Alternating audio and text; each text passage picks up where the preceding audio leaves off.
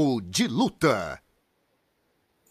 Boa noite, rapaziada. Sejam bem-vindos à edição número 133 do nosso Papo de Luta, da sua seu papo semanal sobre MMA, jiu-jitsu, grappling, os assuntos relacionados ao esporte de combate. Você, meu parceiro aqui, Carlão Barreto, bem-vindo, meu irmão. Como vai? Tudo bem, Alonso? Léo aí está na, na, direção, nas picapes. Você aqui que está no nosso papo de luta, como bem o Alonso falou, a sua resenha semanal, toda segunda-feira. Estamos aqui firmes e fortes, às vezes na terça, mas sempre firmes e fortes. Então sejam todos muito bem-vindos. Participem aí da nossa do bate-papo aí do fórum, fala com a gente, manda pergunta, você faz parte desse programa. É, e não esquece de dar o like aí, é muito importante que você dê o like, que você compartilhe com os amigos aí no grupo do WhatsApp da academia, do trabalho, que você comente também, é importante você comentar para a gente dar uma relevância legal, participar, mandando pergunta. Então é isso, vem com a gente, vamos começar aqui nosso papo de luta, número 133. 3. 3. Número 133. Vem com a gente aí. Vamos lá, rapaziada. Como sempre, a gente começa agradecendo nossos parceiros, patrocinadores. Dragão, os melhores kimonos há 49 anos na Grande São Paulo, frete grátis, entrega no mesmo dia. Boni, não basta ser bom, o açaí tem que ser Boni. E KTO, onde a diversão acontece. Se cadastre usando o cupom LUTAKTO e garanta 20% de bônus na primeira aposta. E hoje, galera, vamos falar do UFC 296, do UFC que acabou de acontecer, do Yadong contra o Gutierrez. Vamos falar do Invitational Melegari Preguiça, lutão aí sem kimono. Né? Vocês devem já ter visto aí o Melegari surpreendeu, finalizou Preguiça. Muitos assuntos aí. Vamos começar com os resultados do último UFC, né? É, é, começar com um confronto brasileiro, né, Carlão? Você previa que ia ser uma guerra, ia ser difícil, e foi split decision, né? Talita acabou vencendo, mas foi um lutaço. Foi uma boa luta, movimentada, disputada. É, não foi um primor técnico, mas foi uma boa luta interessante. É um duelo tático ali. A Talita surpreendeu na evolução dela na luta em pé. É, eu acho muito, muito em decorrência do trabalho do Daniel Mendes. É, fez um bom trabalho com ela, aplicou bons chutes. É, a Rayane, mais experiente no MMA, eu acho que a, a Rayane cansou um pouco, caiu um pouco de produção, o que deu para a Thalita crescer, né? aproveitar a, a, o, ritmo desacelerado que a Rayane apresentou e deu uma crescida. E eu, na eu verdade, eu pontuei a vitória da Rayane, tá? Eu vi ela uma pequena vantagem para ela, mas uma luta muito muito disputada, com o resultado poder... podendo ir para qualquer lado, e foi isso que vimos. Um juiz teve a mesma análise que eu, e outros dois viram a Talita como vitoriosa. Super justo, é, nada a declarar. Realmente extremamente defensável essa vitória. É, se você depende dos, dos aspectos que você olhar nos critérios de arbitragem. Mas foi uma luta equilibradíssima. Poderia ter tido o braço da Rayane, levant... levantado.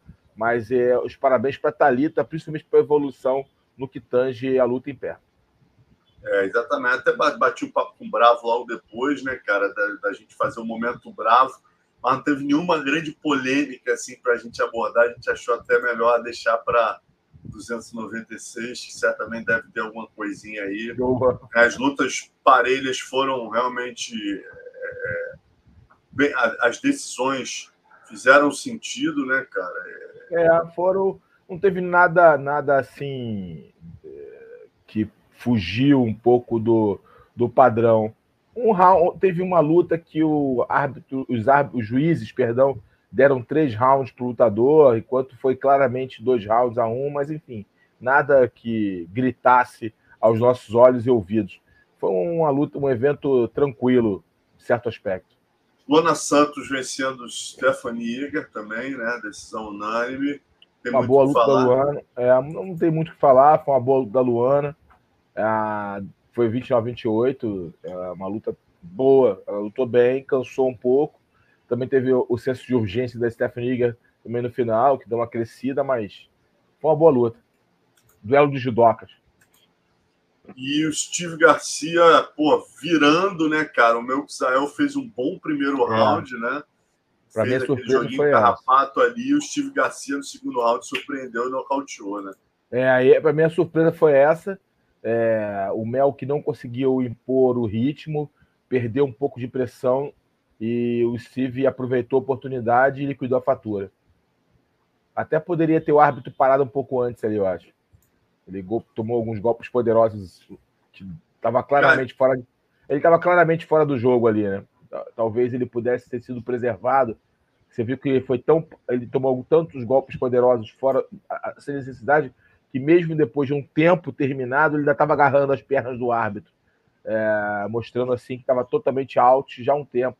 Tomou alguns golpes necessários, mas ali é aquela chamada o árbitro não quer errar, né? Então deixa um pouquinho mais mas é, foi uma reviravolta, né? O Garcia tinha essa particularidade, tinha não, tem essa particularidade que ele tem realmente muitos nocautes, agora são 12, se eu não me engano, e mostrou que você não pode errar com ele. Se errar, você será punido com, com um nocaute. E foi isso que aconteceu. Um erro ali de posicionamento do Melk, baixou a guarda, deixou se encurralar na, na grade, baixou um pouco a guarda, a mão entrou, que foi beleza. Uma pena, que ele estava fazendo uma boa luta no primeiro round. E uma das lutas mais tensas, né, para nós brasileiros ali, que eu assisti ali, concordei com você plenamente ali no teu julgamento, André Muniz com Jun Yong Park, como você previu no Pitaco semana passada, eu achei que fosse ser uma luta mais fácil para André Muniz, você é, é, falou, pô, Alonso, vai ser brabo tal, né, e, pontuou isso e realmente foi né, coreano embaçado. André Muniz impôs ali seu jogo de grappling, mas no finalzinho do primeiro round, coreano virou, conseguiu né, conectar muitos golpes ali no ground and pound, na sua leitura virando, na minha eu também achei. Já o segundo round, né, foi um round que ele também, né, Carlão, deu uma virada no finalzinho, mas foi menos foi menos contundente, né? É, não teve o tempo real é, para golpear, enfim, uma luta já eu, eu, eu, achei o Park era favorito, inclusive, pelo, ele vinha de quatro vitórias consecutivas, inclusive tinha vencido atletas como pelo Mata-Leão, um golpe que o Muniz havia sido finalizado em, em, em duas oportunidades. É, o Park é um cara bem sólido, o Muniz lutou bem. É, botou ali o jiu-jitsu em prática. Eu acho que em algum, alguns momentos ele poderia ter golpeado mais para trazer mais dano e com isso ter uma vitória mais controlada. Mas porque o Parque, quando tinha oportunidade, trazia realmente perigo real, né? Foi como você viu nesse primeiro round, o Muniz ficou o tempo todo nas costas, mas nenhum momento ele foi realmente é, perigoso para finalizar. Ele ficou controlando as costas, ficou que nem uma mochila nas costas e ficou controlando. Ok, legal, fez ali o dever de casa, do controle posicional, mas finalizar, finalização não teve nenhuma tentativa. Enquanto quando, quando o Park teve um minuto para trabalhar, quando ele conseguiu defender, ele, ele quase nocauteou, quase nocaute técnico. O Muniz recebeu dois, três golpes muito fortes na cabeça, que a cabeça ele bateu no, no, no, no tablado. Enfim, mas o Muniz, o Muniz é, o Sergipano conseguiu se recuperar, conseguiu se realinhar, mantendo esse padrão tático né, da luta agarrada, que eu acho que era o que ele deveria fazer mesmo, e conseguiu ali essa bela vitória, uma vitória muito importante para ele. É, é, ele vinha de uma sequência negativa, sendo finalizado. Então, é, essa vitória sobre um cara que estava subindo a ladeira foi de suma importância. Né? Ele freou o hype do parque e se colocou no lugar melhor, deu uma, deu uma respirada, né? Digamos assim, conseguiu, ufa, respirei, agora vou me realinhar, me reagrupar para as próximas lutas. Agora é importante Muniz, na minha opinião, é, é, tentar fazer ali uma melhorar um pouco o wrestling dele, tentar melhorar nesse fundamento, tentar fazer uma, um trabalho de conexão de solo mais eficiente, buscando mais ali o ground and pound, abrindo espaço para finalização. é, e melhorar um pouquinho, usar esse tamanho dele, cara. É um cara grande, eu acho que ele não está sabendo usar em pé esse tamanho dele. Ele pode usar, ele tem habilidades para isso. Melhorar essa parte em pé dele, usar melhor os jabs, combinações, os low kicks, enfim, chute frontal, tie clinch. Ele pode, pode poder colocar mais esses elementos no jogo dele, ele sabe fazer isso, mas aprimorar para ser um lutador mais difícil, menos previsível, e com isso ele poder, poder voltar aí é, a subir, né? que agora ele simplesmente parou a descida, né? Foi uma, uma vitória importante que ele parou de cair. Agora ele precisa se reagrupar para poder subir a ladeira. Então ele precisa colocar novos elementos, ou pelo menos aprimorar tecnicamente os elementos que ele tem para ser um lutador mais perigoso e mais eficiente. Talento ele tem, que ele já provou isso em lutas anteriores.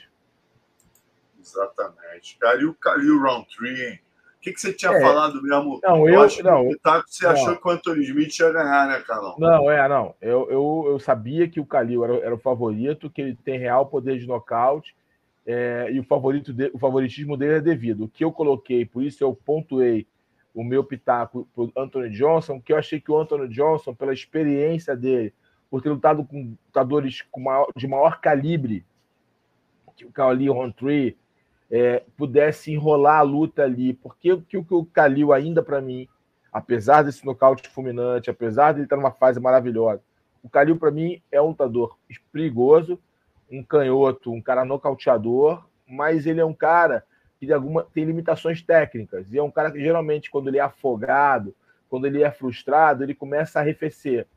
Ainda continua tendo a sua opinião dele, apesar do momento bom que ele vive. Ele ele melhorou como lutador de MMA. Isso é indiscutível. Tem, tem refletido isso em suas vitórias. O que eu achei que o, que o Anthony Smith pudesse vir com uma estratégia é, mais inteligente, com uma estratégia de afogamento, é, tentando ali pressionar cada vez mais o Roundtree. Ele até tentou e quase conseguiu, inclusive, em alguns momentos, deixar o Roundtree um pouco frustrado, mas é, até nesse momento aí que ele nocauteia, ele recebeu um bom golpe do Kalil, que ele nem ele foi tão forte o golpe que, que o Anthony Smith colocou nele, que o Calil abriu o zoião assim, andou para trás e nem veio para cima quando golpeou. E aí, depois que ele foi e conseguiu ali a sequência que deu para ele a vitória, né? Que acabou botando ali um nocaute muito bonito, né? É, que ele nem foi, ele foi tão, foi até respeitoso, né? Ele levantou o bração assim, olhando e viu que o Anthony Smith estava fora de circuito já tinha desistido da luta.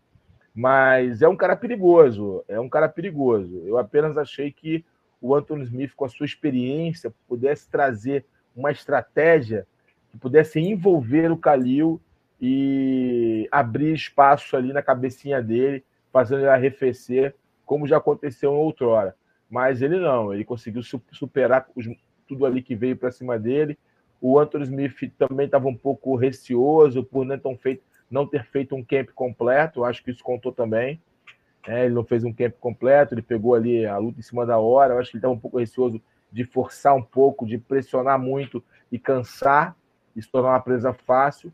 Mas o Calil está de parabéns. Ele realmente é um nocauteador, um cara que traz perigo para qualquer oponente. Se você jogar o jogo dele, é, ele é perigoso, é contra-golpeador, ele é um cara preciso nos golpes, tem mãos duras.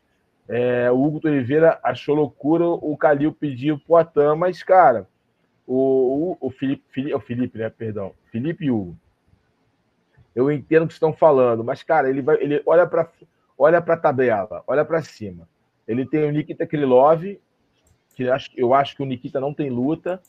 É, o Rakit vai lutar contra o, o Blahovic. É, o Johnny Walker também está com luta. Agora, a, é, é, o Blahovic está contundido. Não, o Blahovic vai lutar com o Ancalaé, com, com o Rakit. Quem está contundido é o Prohaska. O Igiri Prohaska. não saiu dessa luta com o Rakit, não? Saiu, saiu da luta? Confia para mim. saiu dessa luta. Saiu, confirma. Então, desculpa pelo meu, pelo meu ato falho. Então, é, que, o Rakit pode ser uma luta para ele. Eu não sei se alguém arrumou uma luta por Rakit, então eu não estou sabendo. Para mim, ainda essa luta estava confirmada. Se o Blahovic saiu da luta, o Rakit seria uma luta para ele. O Rakit tá lá no, é um cara também trocador. Enfim, É, agora, o que, que eu quero falar com isso? Que eu não achei loucura, porque, cara, ele foi até muito respeitoso ao pedir uma luta com o Poitin, falar, tentou arranhar até o português. Cara, ele tem que jogar para o alto, cara. Ele tem que jogar para o alto. Vamos lá no alto. É óbvio que essa luta não vai sair agora. Ele vai ter que ter pelo menos mais uma vitória contundente. É, um nocaute sobre um top, um cara acima do que dele da tabela. Mas, cara, é, eu acho que o lutador tem que pedir algumas lutas plausíveis. É, e a gente sabe que às vezes acontecem. Ele já é, nocauteou o Bokansaki, né, cara? Reza a lenda é. que ele nocauteou o Anderson, então tem toda é. uma. Mas, obviamente, é, em treino, né? O Anderson não... que falou isso, na verdade. Nem foi ele não, que tirou essa onda, foi o Anderson. Né? O Anderson e todo mundo que estava presente falou mesmo que ele nocauteou, e o Anderson fala mesmo. Ele é amigo pessoal do Anderson. O Anderson fala que ele é um cara com poder de nocaute brutal. Foi uma das mãos mais pesadas que ele já treinou. E tem visto isso, temos visto isso nas suas últimas lutas. A questão é o seguinte: eu sei que a galera bota um hype grande, é o campeão, não pode. Não, meu irmão, os caras têm que desafiar o campeão. É, o campeão tem um alvo nas costas. Isso aí as pessoas têm que entender. Seja ele brasileiro, americano, Cazaquistão, do Cazaquistão, russo, o que for. O campeão tem um alvo, um alvo nas costas. Ele, ele olhou para frente, ele viu todo mundo com luta casada. É, acho que o único que não tem é o Nikita Krylov ele falou, pô, mas ganhar do Nikita Krylov, na, na, o Nikita Krylov é um bom lutador, mas, pô, ganhar do Nikita Krylov não é, talvez, para mim, uma, uma luta que vai me colocar nos holofotes. Vai ser meio que uma luta importante, mas não que me coloque no holofote. Vou desafiar lá o campeão. De repente, vai cair alguém ali do lado do campeão. E outro fato, cara, às vezes, lembrando para a galera, que às vezes, por exemplo, a gente tem Ankalaev contra Johnny Walker uma luta que os caras podem se machucar, né? O Ankalaev é o favorito? É. Né? Ele é o cara que todo mundo acha que tem um jogo para neutralizar o Poitin. Muita gente acha isso. Muita gente acha isso. E gente de alto gabarito. É, então, aí, bota, aí o Ankalaev se machuca. Aí o, no, o Blahovic está machucado, o Prohaska está machucado. Cai, cai no colo desse cara. Uma, uma luta assim, as coisas são assim, entendeu? Às vezes essas coisas acontecem. Eu estava conversando com o Demian Maia sobre isso é, muitas vezes o cara que está ali muito próximo de uma disputa acontece situações que ele, ele perde oportunidade, uma lesão em cima da hora. Quem é melhor do que o jacaré, irmão? Só para a galera refrescar a memória. Estava ali na porta, não sei, ah, machucou, não vou lutar. Luta, não, não, estou machucado, prefiro não lutar para não perder oportunidade nunca mais. Cara, acontece, entendeu? Então, eu não vejo viagem dele, não você quer dizer, o Poitin nocauteia ele? Aí é uma outra situação. Aí é uma outra situação que a gente pode até discutir sobre isso, sobre as possibilidades do Calil Rontri vencer o Poitin. É aí uma outra situação, mas dizer que ele desafiar o Poitin foi errado, não, não considero não. Acho que ele fez certo. Eu tenho que desafiar quem está em cima de mim, quem é o número um. Quem é o campeão? Ah, é o Poitin? Então eu tenho que olhar para ele e falar assim: vou arrancar a cabeça desse cara se eu vou conseguir arrancar, aí é uma outra história, só contra a, porta da gaiola fechar e o cara estiver na minha frente. Mas, cara, eu acho que ele fez certo. Nocauteou o Anthony Smith, que é um cara ranqueado, e falou: ó, eu quero o campeão, vamos lutar comigo, vai ser um monte de trocadores. E, e é isso. Agora, ele vai conseguir essa luta? Provavelmente não. Vão, ele vai ter uma, uma ou vai ter que fazer mais uma luta e vencer com total propriedade. E aí eu acho que ele vai disputar o cinturão sim. Se ele conseguir mais um nocaute em cima de um ranqueado, eu acho que ele ganha uma disputa de cinturão. Entendeu? Porque aí vai ficar aquela coisa de trocador, de nocaute. A luta vai, vai criar um hype em cima da luta. Mas. É, o fato dele ter vencido o Sack, que era um campeão também do K1, né? É. Ele pode meter essa bronca também, também, também. no pacote. Sim, sim. Tem algumas narrativas interessantes. Ter sido um grande sparring do Anderson Silva, enfim várias narrativas e, e, e a principal narrativa é, a, é, essa, essa construção de vitórias dominantes que ele, ele vem tendo. É, acho que essa narrativa é a mais forte. Ele vem conquistando é. vitórias dominantes com, e, e vitórias é, indiscutíveis. Isso é muito importante também na construção de uma disputa de cinturão. Agora, eu não acho ele nem o primeiro nem o segunda opção para o Poitin. Aí é minha opinião, tá? Eu estou falando em relação ao que ele falou. E eu tenho que ter uma visão em cima do assim, imparcial. O que ele falou, ok. Eu acho que você tem que desafiar quem está na tua frente, desafiar o campeão que tem o alvo, Se ele vai conseguir ou não, é são outros 500, mas a gente sabe que as coisas às vezes mudam muito de uma, de uma hora para outra, uma lesão aqui, uma, uma lesão lá, o, tele, o, telefone vermelho toca, o cara levanta o dedo e pega. Sabe, o, o próprio campeão dos médios é assim, amigo. o Sean Strickland. Então, bom, a gente sabe que essas histórias acontecem na vida real. Agora, não é a minha primeira e nem minha segunda opção para encarar o Poitin. Isso eu tenho, eu falo com total clareza de ideias. Eu acho que o próximo, a próxima luta do Poitin não vai ser o Jamal Hill. Eu acho que não será o Jamal Hill. Acho que o Jamal Hill está com muitos problemas extra-campo. Tá é, muito... falando isso aqui, ó. Tem alguém tá falando muito... aqui, ó. Ó. O Pedro Rodrigues aqui, ó, tá com problema na justiça. Pedrão, na justiça lembrar. e físico. Você vê que ele está totalmente fora de forma. Ele está muito fora de forma. Ele não está pouco. Eu, eu, acho que é, ele não vai é, acelerar o processo para lutar com o Poitin meia boca. Ah, mas ele pode ser um camp de 10 semanas. Cara, ele está muito pesado. E não é só pesado, você vê que ele está inchado. Né? Você tem aquele cara que está pesadão ali, fora do camp, mas está sempre treinando. Você vê que o cara não está treinando, está tá inchado, tá inchado, enfim. É... Dito isso, eu acho que o Jamal Hill não vai lutar com o Poitin. Eu acho que vai depender de como a luta entre Ankalaev e, e Johnny Walker aconteça. Se o Ankalaev fizer uma luta obliterando o, o, a, a, o Johnny Walker, ele vai ser o próximo desafiante. E ao contrário também, se o Johnny Walker obliterar o, o, o, o Ankalaev, ele vai ser o próximo desafiante. Pelo menos é o que eu creio, é, diante do, das peças que estão no tabuleiro. Eu não vejo ninguém roubando a oportunidade desses dois, caso eles façam uma luta de alto gabarito, né? Que um vença o outro de uma forma indiscutível. Eu acho que está mais na mão do Ankalaev, mas o Ankalaev já teve oportunidade de disputar o cinturão e falhou na tentativa. Ou seja, quando lutou contra o, o, o, o Blahovic, fez uma das piores lutas que eu já vi. Você lembra disso? Foi até uma empate. Foi ele perdeu a oportunidade de disputar o cinturão ali. Se ele ganhasse o Blahovic de uma forma dominante, ele já ia para uma disputa de cinturão. Tava toda um, um, uma construção para isso. Aí fez uma luta tão ruim que o Glover acabou tendo que lutar contra o, o Jamal Hill, e aí a gente sabe o que aconteceu, enfim.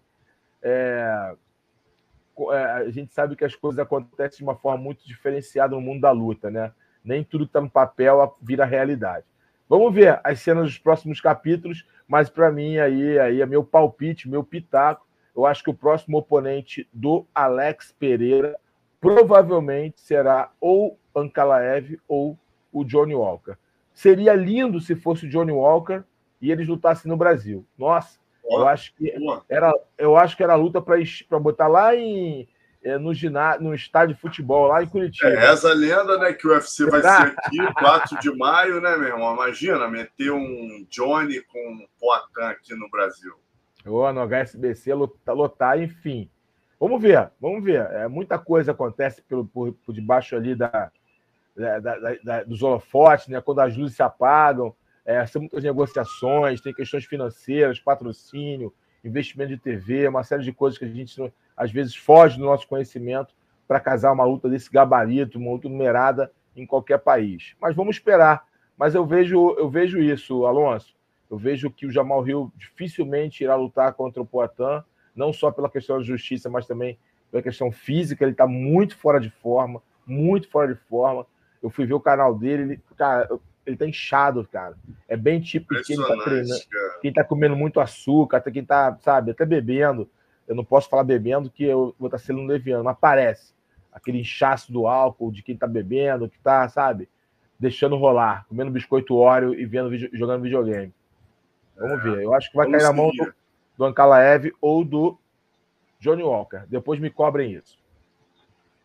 E Carlão, e a Dongson mostrou mais uma vez que é de verdade, né, meu irmão? Venceu aí o Gutierrez. Tudo bem, o Gutierrez era o 15 do ranking, ele já estava em oitavo e tal, mas, pô, mostrou mais uma vez que é de verdade ali, que está ali no meio da tabela, que, como você falou, né, cara, nesse esporte, quem se apresenta ali já está chegando ali no topo.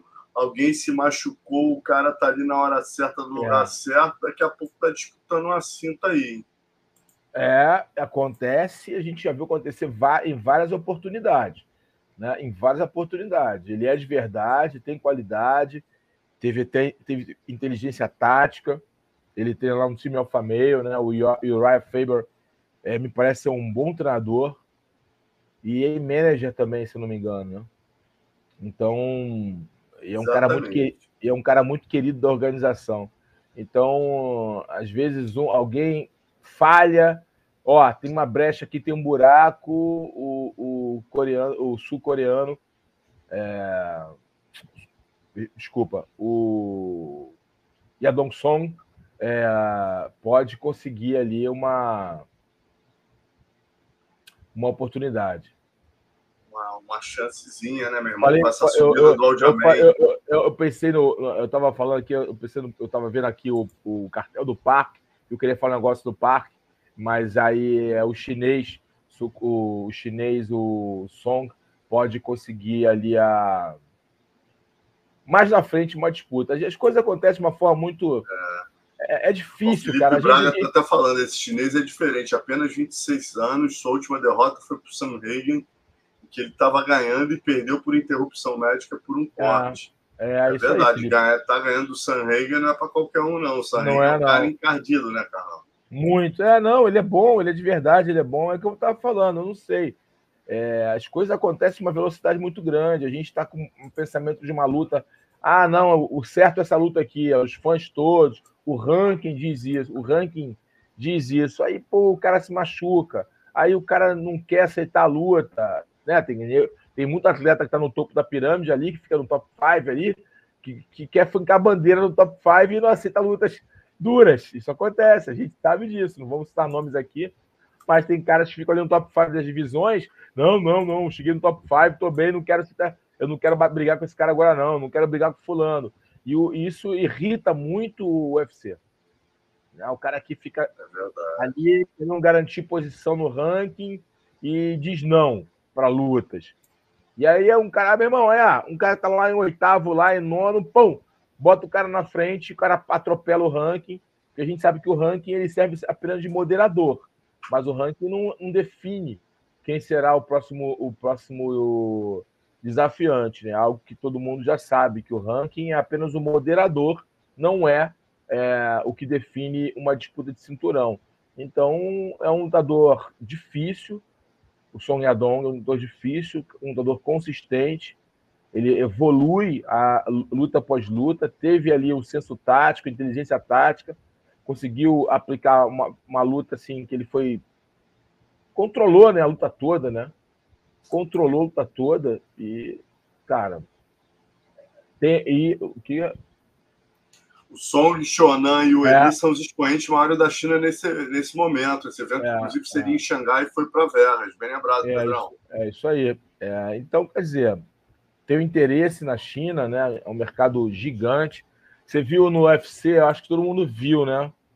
Na, na promo do, do Song, é, mostrando o PI lá, acho que todo mundo viu, né? A galera viu e aí até o Tominhas Almeida, que estava com a gente na bancada, falou que quem já foi lá no PI da China falou que é três vezes maior do que o de Las Vegas. Né? É impressionante. E estão surgindo novos lutadores chineses, cara. Me falaram aí que vai vir mais gente aí, hein? Vai aparecer em breve aí mais uma onda de lutadores chineses, tanto no masculino quanto no feminino. Então, a onda chinesa não, não, não vai parar nesses lutadores, né? Então estão vindo novos lutadores. É, segura aí, porque o MMA vai ficar cada vez mais uh, internacional, né? Eu acho que vai ser. Cara, eu não vejo assim. É... Olhando todas as divisões, alguém que vai fazer o que o Anderson fez, que o José Aldo fez, que a Amanda Leoa fez, sabe? Ser tão dominante que o Mike Mouse fez, né? O Dimitrios Johnson. Ficar 8, 9, 10, 11 defesas. Eu não vejo, eu não vejo ninguém é, hoje é, com essa possibilidade, porque o nível aumentou muito, tem lutadores de qualidade em todas as divisões, tem meninas boas em todas as divisões, tem caras bons em todas as divisões, com potencial real de se tornarem campeões um dia. Então, acho que vai ficar uma dança das cadeiras, uma dança das cadeiras. E legal que eu acho que cada vez mais vai ser isso: chinês, um americano, um brasileiro, um russo, sabe? É, um africano. Acho que vai ser assim, cara. E eu acho isso muito bacana. Eu sei, galera, que é brasileiro, campeão. Que brasileiro com 10... um mapa agora. É, mas eu acho isso muito bom. Pelo esporte, entendeu? Eu acho isso muito legal. É muito legal, né, cara? Porra. Antigamente, né, canal era Brasil, Estados Unidos só, aí você viu um é. mocinho ali hoje em dia. Daqui a pouco a gente vai mostrar o mapa, que loucura que tá, como tá cosmopolita o esporte. Mas vamos falar dessa. Dana, né, cara, descartou aí tirar a cinta do John Jones, né? Muita gente vindo cobrando em relação a isso.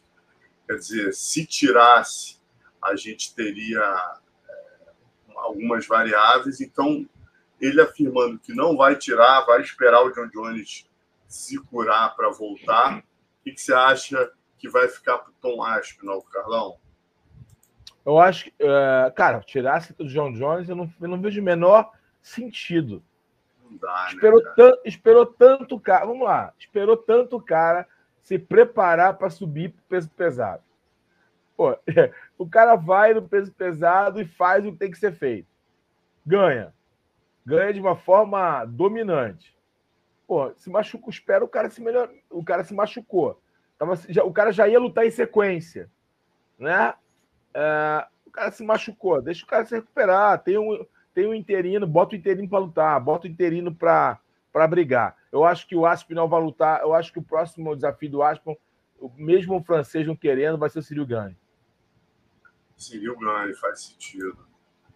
E, e, também a gente, essa semana, teve um outro debate que eu trago para você. Diego Lima veio aqui no PVT, né, terça-feira passada, no Conexão, e me disse aí que estão lá em Las Vegas, vão ter reuniões essa semana com Dana, né, que ele falou que dentro de duas semanas no máximo vai ter a definição, mas a vontade do Charles e a briga dele na reunião com o UFC vai ser para que se faça a luta do Charles com o Makachev antes do Ramadã. E aí, é. na sequência, né, na sequência dessa entrevista, me aparece o Makachev, né, dizendo que não está afim de fazer revanche, que tem já o, o Sarukian, né, tem o Charles, é, tem três possibilidades de revanche para ele. Ele está ah, tá. motivado para fazer uma luta nova.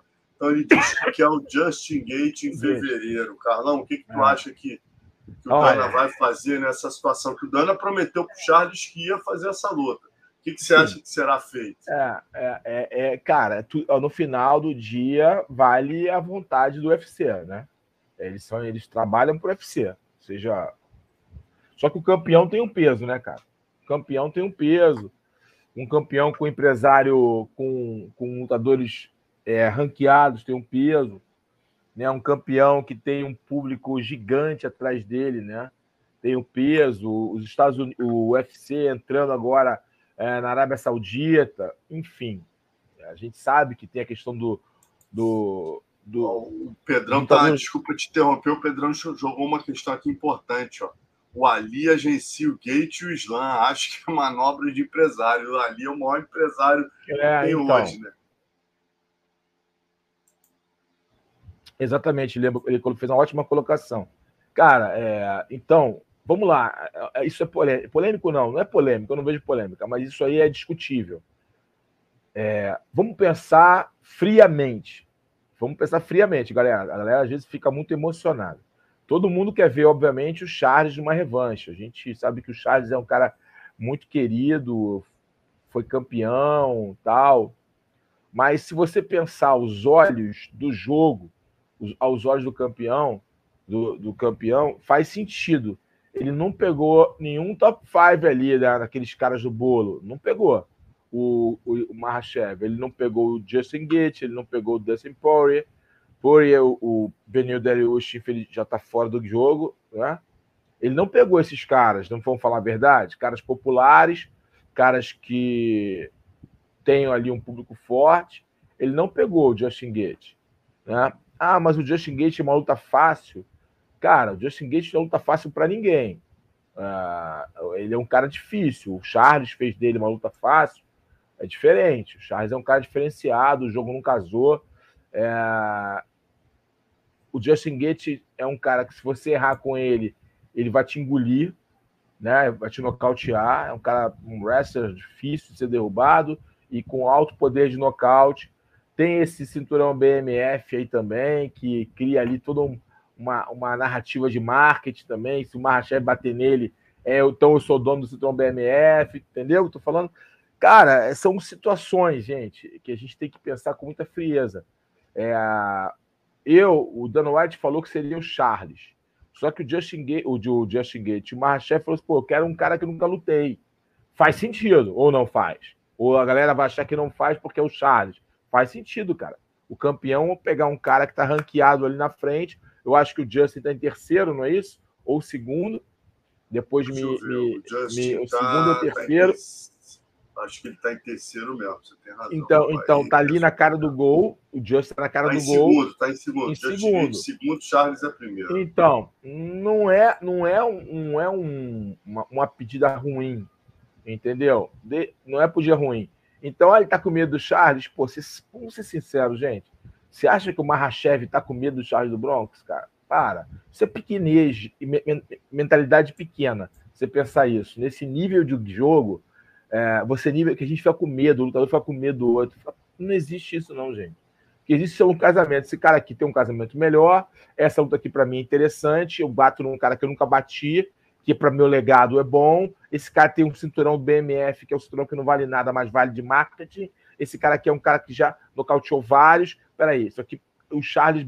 Aí, e tem outra coisa: tem um cara chegando, que é um cara que é uma pedreira, que ele já lutou e foi uma decis... por decisão, que é o Tsarukian, que é um cara que é, ele sabe que é um cara difícil de lutar e está crescendo. Pô, meu irmão, por que, que tecnicamente eu não posso fazer o seguinte? Eu tô aqui elucubrando, tá, gente? Por favor, não é uma opinião aqui, é tá certo ou errado. É apenas olhando os, o, o, olhar do observador muda a perspectiva é, da análise, né? Às vezes a gente está olhando com o coração brasileiro e ah, não, o Charles, o Charles, né? É, eu acho que deveria ser o Charles, até pelo que, pelo que o Dana falou e a forma que o Charles venceu o Benio Darius na assunto de recuperação. Perfeito? mas olhando com outro olhar, olhando observador, eu vejo, peraí, o Mahashev é o campeão, eu, peguei, eu lutei com o Charles e eu venci simplesmente sem tá, discussão. Eu engoli o Charles. Ele foi certo ou não? Ah, mas lutou em Abu Dhabi. Gente, isso é muito pequeno. Me desculpe. Falar isso, é... me desculpe. É, é, muito pequeno, não é um argumento plausível e sólido para que você faça é, uma análise de uma vitória. Me desculpe, a não ser que o cara tenha chegado em cima, não foi o caso. O Chá chegou com bom tempo, teve tempo de adaptação. A torcida, pô, se fosse assim, nenhum gringo teria ganho de brasileiro aqui no Brasil, que é o vai morrer, meu irmão. nenhum, nenhum gringo ganharia de, da gente aqui, porque a nossa torcida é inflamada, é, nego foi com medo de sair na rua aqui, os lutadores, entendeu? Com medo. Então, pera, calma, devagar, com a dor, que o Santinho é de barro. Vamos fazer análise inteligente? Vamos lá, vamos pensar com calma. Então, olha só, o, o cara é o campeão, o cara venceu esse tal, esse possível desafiante de uma forma dominante, indiscutível. E aí ele, ele olha para frente dele e fala assim: cara, quem eu posso lutar? O número dois é um cara que eu nunca lutei. Eu vou, posso lutar com esse cara. É plausível. Tem um desafiante subindo ladeira que é um cara que eu já lutei, que é uma revanche, que não faz sentido para mim também. Então, por que eu não posso fazer o seguinte? Esse cara que é, eu já venci e foi campeão, pegar esse Saruki aqui, ó, se pegam, quem vencer, luta comigo. Porque eu vou lutar com o Justin Gates, bato no Justin Gates, espero a luta entre Saruki e Charles. É um pensamento, tá certo? Depende do observador. Se você olhar no, no outro ângulo, no ângulo do campeão, faz todo sentido. Ele se preserva. Ele se preserva. Ele falou, cara, peraí, Charles é uma pedreira. É, tá com fome no seu, fome no, fogo nos olhos. Porque querendo oportunidade. O Tsaruken também uma pedreira que evoluiu muito da luta que fez comigo, que foi uma luta onde eu ganhei a decisão, me deu um sufoco, entendeu? Fez uma luta que me deu sufoco. E esse Tsaruken tá um foguete. Bateu também de uma forma dominante o Benio Dereush, se a gente colocá-lo como porteiro, o Beni como porteiro, também bateu de uma forma dominante. Por que não faz ali ó, uma disputa entre o Charles e o Tsaruken e eu pego o Goethe aqui, venço o Justin Goethe, e aí sim luto com um cara que vencer dos dois. É o pensamento que o, o Ali está tendo e vai, e vai jogar na mesa com Dana. Vai por mim. Eu até o, o nosso querido. E nosso tu imagina querido... o cara ganhar porcentagem de pay-per-view dos dois lados. Que Nossa, espetáculo. Se você é o Ali. Não, né? Tu ganha aqui e ali, literalmente, né? Aqui e ali. E faz sentido, e faz sentido uma luta em Miami, né? Porque falou em Miami, nos Estados Unidos, na terra do Justin Gates, nos Estados Unidos. Aí a galera, do, a galera do Sul, que é mais nacionalista ali, a região sul, é, é, é Estados Unidos, Estados Unidos, aquela coisa. Faz de sentido, entendeu? Então, é, eu não, eu, muitas coisas vão acontecer no decorrer dessa negociação, essas próximas duas semanas. É, o, o Diego está lá negociando, botando pressão, o Charles e tal. O nosso desejo é que seja o Charles do Bronx, em Miami, enfim, ó, ou qualquer outro, outra data. Mas, cara, faz sentido, faz sentido sim a pedida do campeão. Não é algo assim é, irreal. Ele não está pedindo um cara que não está ranqueado, ele está pedindo um cara que ele nunca lutou. E é plausível. E o, cara, e o Rodrigues, tá, o Pedrão tá lembrando aqui, né, cara? Ele acabou de vir sendo campeão aceitou ir lutar com Volca lá na Austrália, né, meu irmão? Quer dizer, Bom, é importante. Tá com a moral, tá com a carta na manga ali, ó, a cartinha é, branca na, na manga, é, pai. Né, falou tu, cara, foi mal. Quem falou? Foi o Pedro Rodrigues aqui, ó. Pedro, você foi agora cirúrgico, Pedro. Você foi cirúrgico. Era, era, era a assinatura que eu precisava para finalizar o meu argumento. Perfeito. Você veio aí com uma colocação perfeita que finaliza o meu argumento com tal, tal precisão e solidez. Cara, ele acabou de ganhar, ele bateu num cara que, irmão, que nego cogitou que, que ganhou dele. Muitos, a gente falou, né? Foi lá no nocauteou o cara. Enfim, cara, o que eu quero dizer é, não é, é uma, uma, uma, uma, pedida ruim, uma pedida errada do, do, do Mahashev. Não é. Eu acho que é uma coisa que no tabuleiro o Dana deve estar pensando com muito carinho e tentando entender a dinâmica do negócio, tentando agradar o campeão, que é um campeão que tem que não é um campeão simples, é um campeão que traz um interesse muito forte, porque é o Oriente Médio, é um mercado muito poderoso, um mercado que tem investimento. Então, cara, calma, gente. A gente tem que analisar o jogo. É um esporte, mas também é entretenimento esportivo, ou seja, negócios e um campeão que tem poder de barganha, até mesmo colocando a fala do Pedro, que acabou de, de, de abrir exceção e aceitar uma luta em cima da hora com um cara que quase ganhou dele e ganhou e depois respondeu com nocaute fulminante. Enfim, é, vamos ver as peças do tabuleiro, ver o que vai acontecer nas cenas dos próximos capítulos. A nossa torcida como brasileiros, obviamente, nosso coração verde e amarelo é ver o Charles contra o Mahashev numa segunda oportunidade, mas faz todo sentido essa pedida do Slam de lutar com alguém que ele nunca lutou, e esse alguém que está na porta ali da, de uma disputa é o Justin Gates com totais méritos. Vamos ver o que vai acontecer. Exatamente. Né? Enquanto isso, a gente fica aqui aquela curiosidade para entender o que, vai acontecer no UFC 300, né? A gente, como a gente repetiu. Tá difícil esse evento, hein? É, e aí a gente teve aí essa semana até uma encarada totalmente aleatória, né, cara? O Conor McGregor, o Petrian, o Conor metendo aquela amarra dele no evento lá em Abu Dhabi, um evento de boxe, eles se encontraram. Curiosamente, Carlão, o Makachev estava do outro lado. O Conor está sentado de um lado, o Mahashev do outro, né, cara? Quer é. Sabe, Botar... rivalidade do Botaram. Não, mas o pessoal botou bem longe, tu viu, né? Com certeza, botou bem longe, porque a galera dos caras não se dá, não se bica, é. né? Aí é. fizeram esse rolê aleatório aí, essa encarada aleatória, o Petrian com o Conor. O Petrian não aguentou, chegou uma certa hora ali que ele. Porra, o Conor metendo aquela marra. Aí ele não aguentou, começou a gargalhar. O Conor também não aguentou, os dois riram. Final, mó barato, os caras se abraçam. E, porra, entrar louco. no personagem do Conor, porra, tem que estar concentrado, né, meu irmão? Tem que estar, tem que estar. É. Não é não, fácil, não. É, pô, foi, foi, foi só uma. Essa luta não faz o menor sentido, né, Carlão? O nego só jogou ali para trazer o homem para o centro ali do. do é, né? não tinha, não tinha argumento ali, pô, dois ex-campeões ali. Vamos botar os caras, pegar um pouco do hype do UFC, criar ali uma dúvida se eles vão se enfrentar no boxe. E são dois caras que gostam da trocação. Vamos, de repente, colocar uma dúvida que essa no boxe vai ser uma luta no boxe entre Petrian e, e, e o Conor McGregor. Agora. É, o próprio Chandler, agora, né, cara, colocou essa semana aí que tá.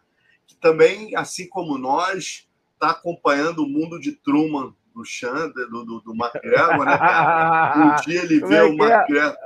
É? é o mundo de Truman, né, cara? Um dia tu vê muito ele. Bom, muito bom, muito bom. Muito bom. Né? Você vê um dia ele tá no barco, outro dia é o Conor pai, outro dia é o Conor treinando, outro dia é o Conor pô, lá na Arábia tocando terror, zoando todo mundo. Então tu não sabe ele agora. A gente não saber é uma coisa. Imagina o cara que está prometido para ele, né? Que sabe que é a luta da vida dele. Pô, o cara está treinando, ele só está fazendo o que lhe cabe fazer, ficar treinado para ser a luta do UFC 300, né, cara? Que eu acho é. que é o que o Dana quer. O Diego está acreditando nessa luta, o Parrupinha, todo mundo falou que tudo indica que é, a luta do UFC 300 será a volta do, do, do Conor, né, cara? É, com certeza. É o que todo mundo espera. Mas é, é meio louco isso mesmo, né? O Conor, ele não, eu não sei se isso aí, é, eu não sei, não, não no caso do evento, mas os treinos, essas viagens, esse negócio. Eu não sei se isso é gravado. Sabe que esses, esses youtubers fazem, né? Vocês sabem disso? Sabe disso? O youtuber faz? Hã? Tipo assim, sabe o que esses youtubers fazem? Ah. Tipo assim, o youtuber faz assim, ó, ele faz uma viagem, tipo, de duas semanas. Ele fez uma viagem há duas semanas, ou três semanas. Aí pega aquela viagem, aí edita bonitinho e vai colocando aos poucos. É, ah, parece sim. que ele tá sempre no lugar, sempre em vários lugares. Ele não tá, ele tá fazendo, entendeu? Eles fazem muito isso. Vai numa viagem, fazem várias filmagens em locações diferentes, para parecer que ele está sempre viajando e não tá. Entendeu? Eles fazem muito isso. É uma, uma, é uma estratégia para trazer engajamento, tal, tal, tal, que eles fazem muito. Aí o cara, por exemplo, vou fazer uma viagem para a Itália. Aí filma em vários lugares, roupas diferentes, tal, tal, tal. E aí, quando ele vai botando aos poucos, né, vai alimentando a rede, parece que ele está em vários lugares. Pô, esse cara não para. Esse cara agora está onde? Esse cara tá... Eles fazem muito isso. Isso é uma tática que eles fazem. É, eu não estou brincando, porque o Conan está toda hora em lugar diferente. Vai ver que ele está treinando pra caramba, treinadinho, quietinho, colocando tá vídeo dele no barco. Né? Não sei, eu tô aqui só zoando, né? Jogando uma pimenta aqui nesse, né, nesse tempero. Mas é uma loucura mesmo, pensando pelo lado do, do Michael Chandler, é uma loucura, porque é muito ruim, né? Você treinar, treinar, treinar sem uma certeza, né? Mas eu acho, aí é uma opinião minha, que o Dana White gosta do Chandler. Tá? E o, Chandler é um bom profissional. É, e eu acho que o Dana já prometeu para ele uma luta, mesmo que o McGregor não lute. Eu acho que, ó, eu vou te colocar no UFC 300, fica tranquilo, é, vai ser um UFC bombando, você merece. E eu acho, sabe? Porque é, independente do, do Conor McGregor. De repente já tem um, um substituto ali. O, o Dana tá com alguém ali pensando já um substituto. Na manga, né? Na manga ali, pá, pá, pá, pá, não rolou, joga esse cara e bota o Chandler para trabalhar. Eu acho é, que o Chandler está treinando sim, focado no Conor McGregor, mas ele deve saber que o Dana prometeu para ele colocar ele nesse card é, esse card de, de, de um evento super importante para premiar ele por essa espera, né? Então ele vai estar tá ali treinando e não está treinando de bobeira. Assim, ele fala isso para provocar, obviamente, eu acho que uma provocação válida. é, dele em relação ao Conor, mas eu acho que ele tem a luta prometida, sacou? E se não der o Conor, vai ter outro, cara. É, porque se você segue ele nas redes sociais, ele, ele treina muito. Ele é muito é, focado, é ele é muito profissional. Eu acho Tomara que, ele, que o Diego esteja ali, porra, de repente jogando essa possibilidade também, ó, já que tu, pô, vai dar uma pro Chandler, porra, se não rolar essa agora do, do Makachev, pô, bota o Charles com uma McGregor, porra, imagina. É, é. Vai ser 300. Vamos é, aguardar, eu... né, Carlos? Não é, adianta eu cobrar. É. Vamos aguardar, vamos aguardar. Vamos aguardar. Eu, eu, eu olha, eu, eu tenho para mim que, não sei, posso estar tá enganado, mas acho que, sei lá, cara, acho que o McGregor não vai lutar, não vai lutar o 300, não. Porra, tá, deve estar tá difícil lidar com esse bicho, muito louco, deve né? Deve estar difícil, muito doido. Vamos, muito ver. Louco. Eu queria que ele lutasse porque realmente ele, ele, ele, leva, ele eleva os números lá para para outros planetas, né? Para outra outra é, dimensão, né? Ele consegue elevar os números de venda lá para cima. Mas tomara que esses malucos que faça sentido também, né? Aí eu não quero ver McGregor e, e, e, o, e o Dias de novo. Eu não quero ver é, isso. Porra. Entendeu? Eu não quero. Tomara que seja McGregor. Pelo amor de Deus. É, o Chandler, que eu acho justo, pelo, pelo, pela, pela, pelo, pelo TUF, pelo que foi falado. Até o Charles. Seria legal para o Charles fazer uma luta por, de milhões é, contra o McGregor. Até seria legal. O Charles é um cara bem popular, tem muito público também. É, já, já, o, o McGregor já provocou o Charles em, em outra época. Até para o Charles seria legal também, não sei. É, não sei. É, mas, cara, eu não queria ver é, McGregor Dias 5. eu não quero, eu não quero. Não sei se vocês fãs aí querem ver. Eu não quero mais. Chato é, pra caramba já foi lucubrando Misha Tate com Ronda, porra. Já deu, né, meu irmão? As meninas ah. com 37 anos, a, a, a Ronda no luta MMA há 10 anos, porra. Pelo amor de Deus, né? Cara, a Ronda tá. Sei lá, não, nem fala mais de MMA. É, tá no, tá no marmelo, deixa ela quieta lá. Fazendeira, Bom, e... fazendeira, é. dela. Mas luta anunciada boa foi o Cerrudo com o Merab para o UFC 298 e o Moicano para o Drill Dober para 3 de fevereiro, hein? Essas é. duas no mesmo evento do Ótimo. Alexander Volkanovski e o Lia Topur, hein? Ótima luta, o Moicano contra o Dober. Alguém vai dormir, alguém vai cair duro. Não é uma luta de, de três rounds. Alguém vai cair sentado. Os dois são caras que propõem luta. Pô, lutaço, lutaço. Uma luta violenta. E o, e o, o Merab com o Cerrudo? Lutão, lutão, lutão, cara. Vou te falar, vai ser um lutaço. E aí eu tô muito curioso é, para ver como que o Merab vai lidar com, com o wrestling do Cerrudo, cara. Como que ele vai lidar aquele jogo dele positivo, de derrubar, de pressionar, como é que ele vai lidar com um cara do nível do Henry Cerrudo.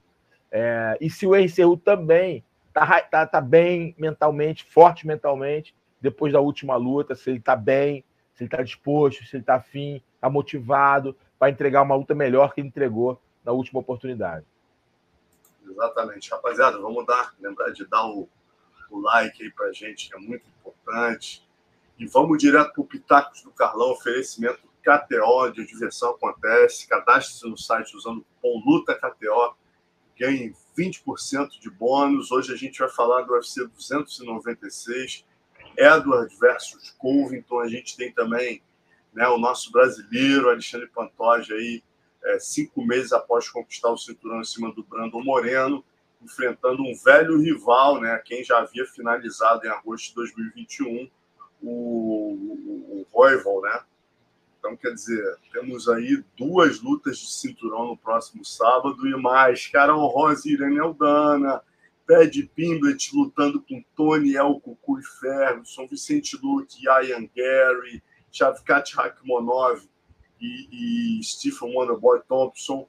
Quer dizer, só lutão André Filho, Lucas Almeida, Ariane Lipski, Casey O'Neill e Josh Emmett e Bryce Mitchell. Será que tá bom esse card, Carlão?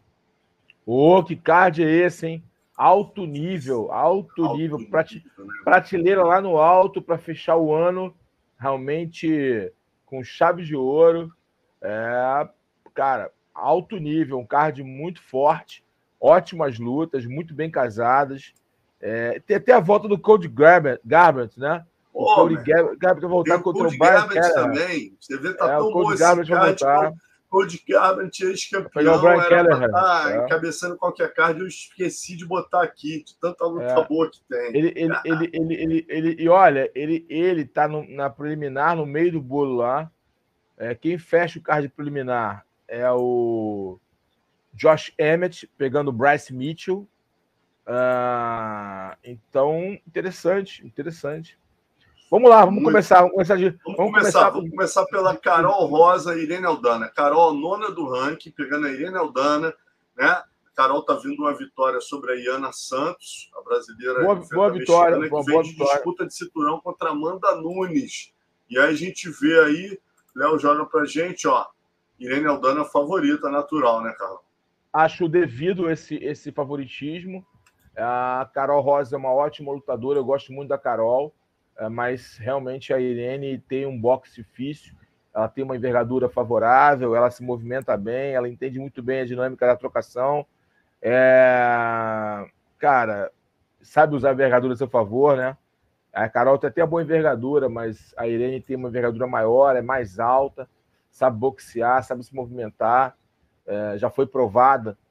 É, a Carol, cara, eu, eu vou, acho devido esse, eu acho realmente que faz todo sentido esse, esses odds aí do, da KTO a favor da Irene Aldana. Siga, sigamos então com uma, um clássico Leão Velho, Leão Novo, né? Vindo de quatro vitórias no UFC, a nova sensação do MMA inglês, Pat The Barry Pimbert, 28 anos e 23 lutas de MMA, enfrenta o veteraníssimo Tony Alcucuy Ferguson, que vem de seis derrotas. Tony completa 40 anos em fevereiro, tem 34 lutas de MMA e 25 vitórias. Quer dizer, porra, esse aí. Olha, quem diria, Carlão, que um dia você ia olhar né, um, um odds da KTO e ver né, a gente que viu o Tony Alcucu e Ferguson discutindo lá atrás que ele poderia ser o homem a vencer né, o, o, Khabib Nurmagomedov, era o cara, nove vitórias consecutivas, o peso leve aí mais sinistro para enfrentar o Khabib. Hoje em dia, a gente com o pé de Pimblet, vendo ele ser o azarão clássico contra o pé de The Barry Pimblet. Amigo, vou ser muito sincero com você, tá? Foi só para. É, na mesma linha que você colocou, cara, o Tony Ferguson é muito melhor que o Paddy, que o Paddy Pimbleton muito melhor que o Perry, mas o Pimblet tá, é novo, está bem menos desgastado. É, o Tony está em rota final, né? Descendo a ladeira ali na curva para aposentadoria.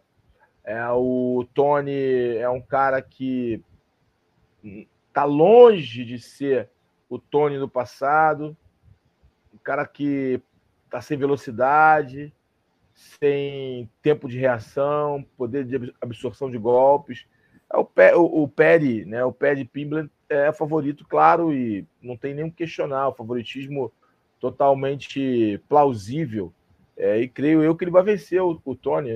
Não vejo o Tony se recuperando. É só você ver as últimas lutas do Tony, como ele se comportou, é, sabe? É, é, enfim, Triste, mas é real, né, Carlão? É, é eles pura são realidade, seis, né, cara? Seis, seis derrotas, né, cara? É muita coisa, o Alonso. Ele só continua na casa porque é o Tony, entendeu? Porque ele já apresentou no passado, porque ele já fez com o Anthony Pérez, porque ele já fez com o Donald Cerrone, pelo que ele já fez com, com o Rafael dos Anjos, enfim.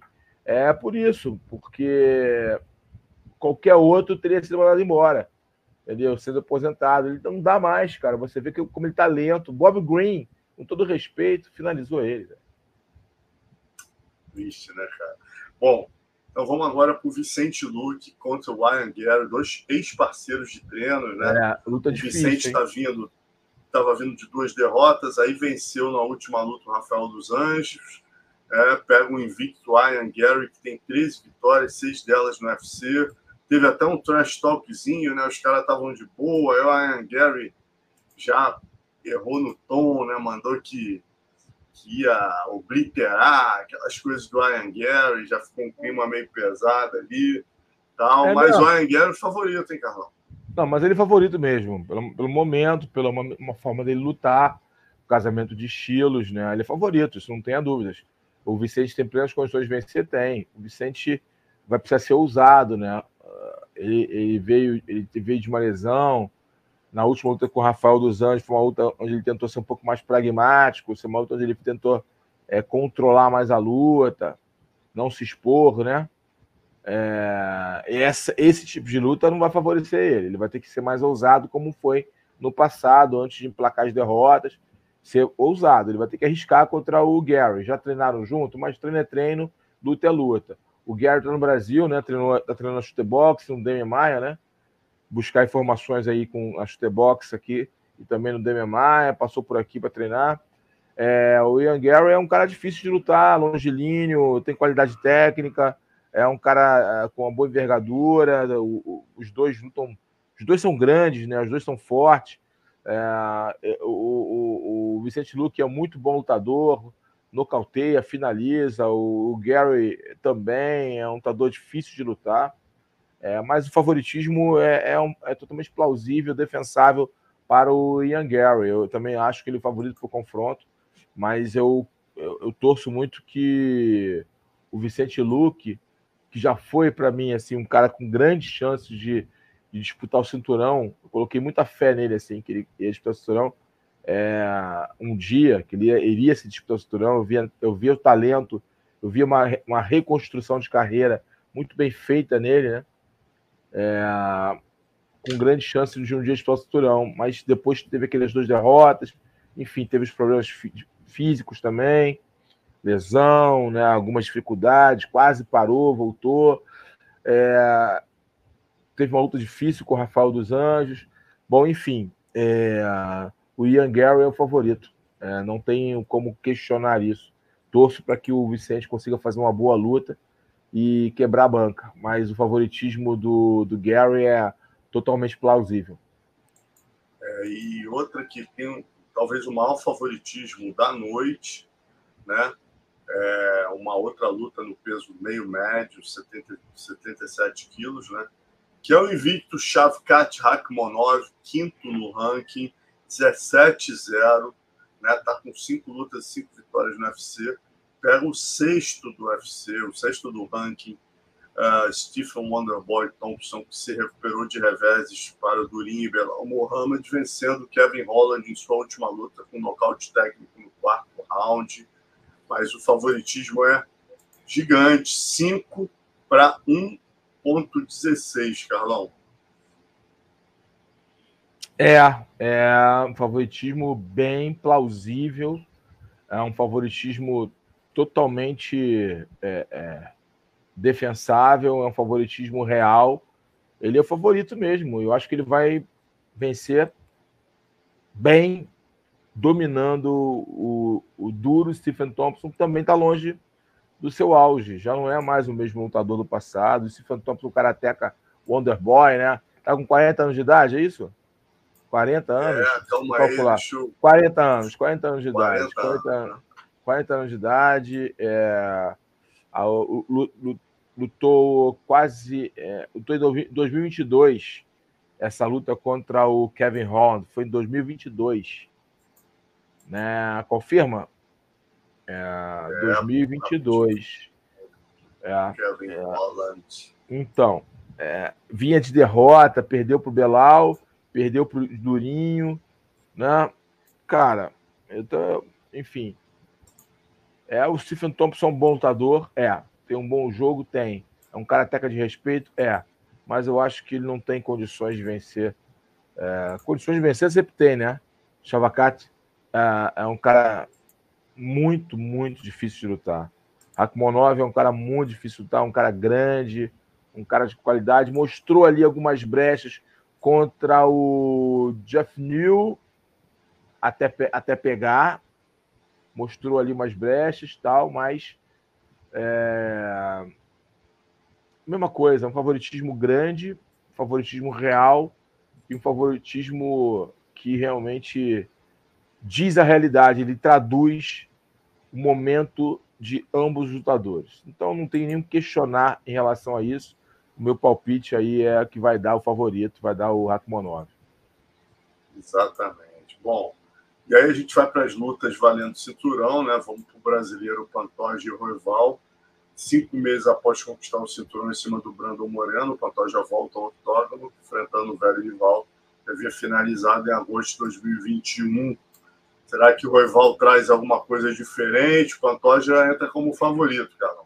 Não, ele é o favorito, isso não tenho dúvidas disso. Os dois melhoraram, os dois estão, estão melhores do que eram.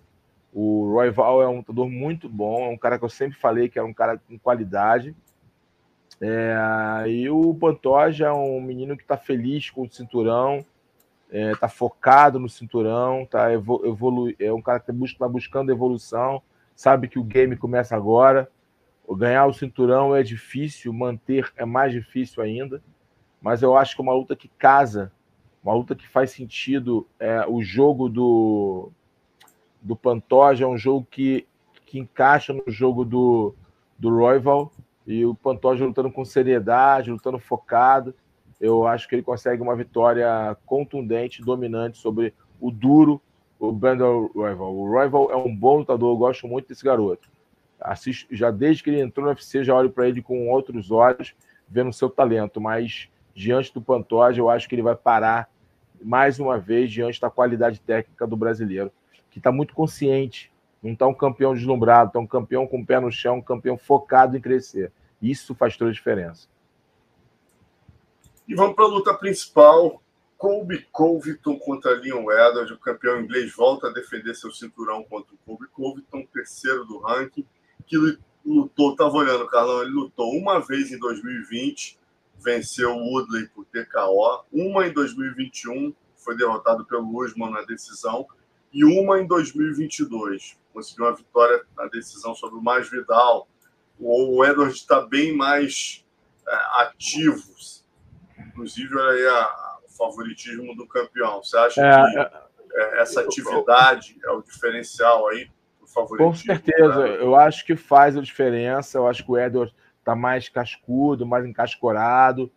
É, essas duas vitórias sobre o Usman deram para ele mais confiança nele, confiança no jogo dele. É, o Kobe é um bom lutador, a gente tem essa implicância com o Kobe, né? Porque ele fala demais tal. Mas o Kobe é um bom wrestler. E o Kobe melhorou muito na parte em pé.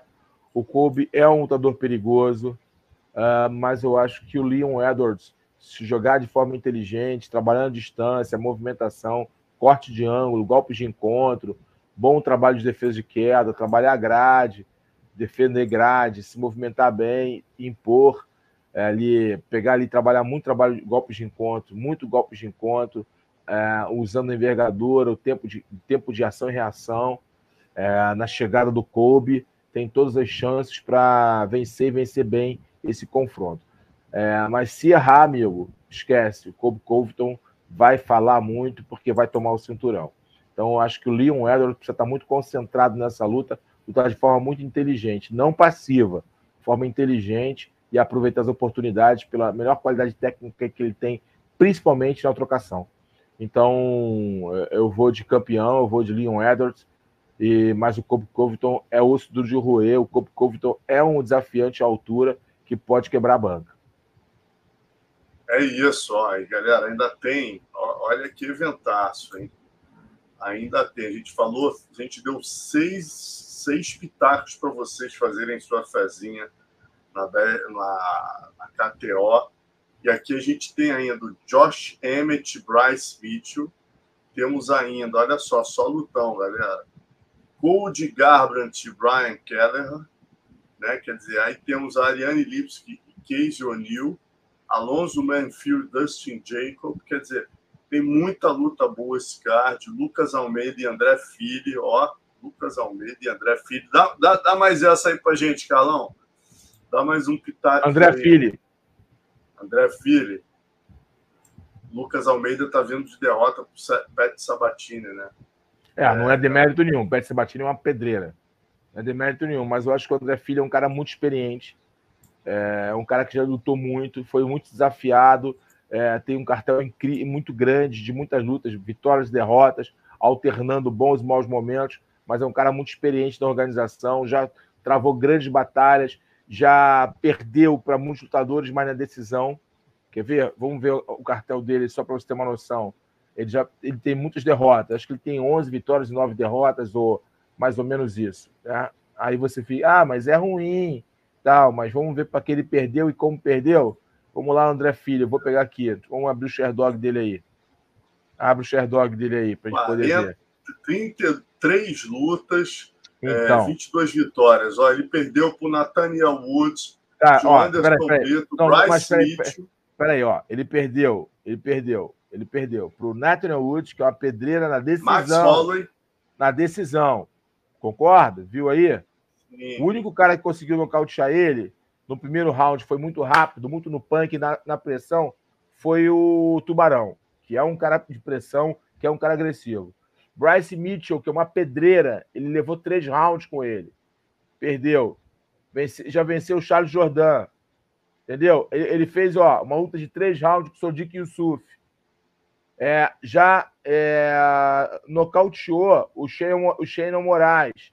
Cara, ele não é. Ele, ele perde, ganha, perde, ganha, perde. Bateu o Biolgeu, bateu o Biolgeu. Entendeu? Não, não menospreze esse garoto, não. Esse havaiano é muito casca grossa, tem um coração de leão.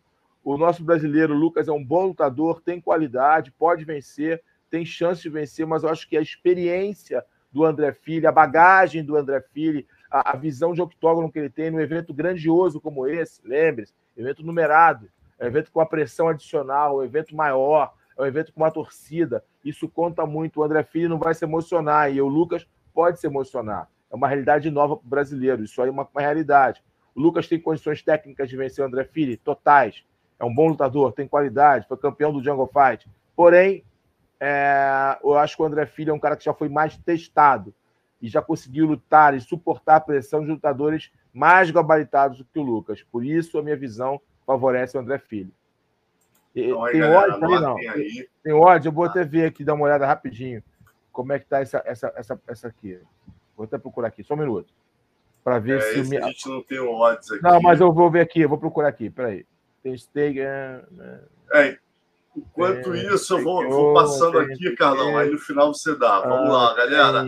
Ó, você quer fazer uma fezinha KTO, KTO, KTO Carlão, Carol Rosa e Irene Aldana. Irene Aldana.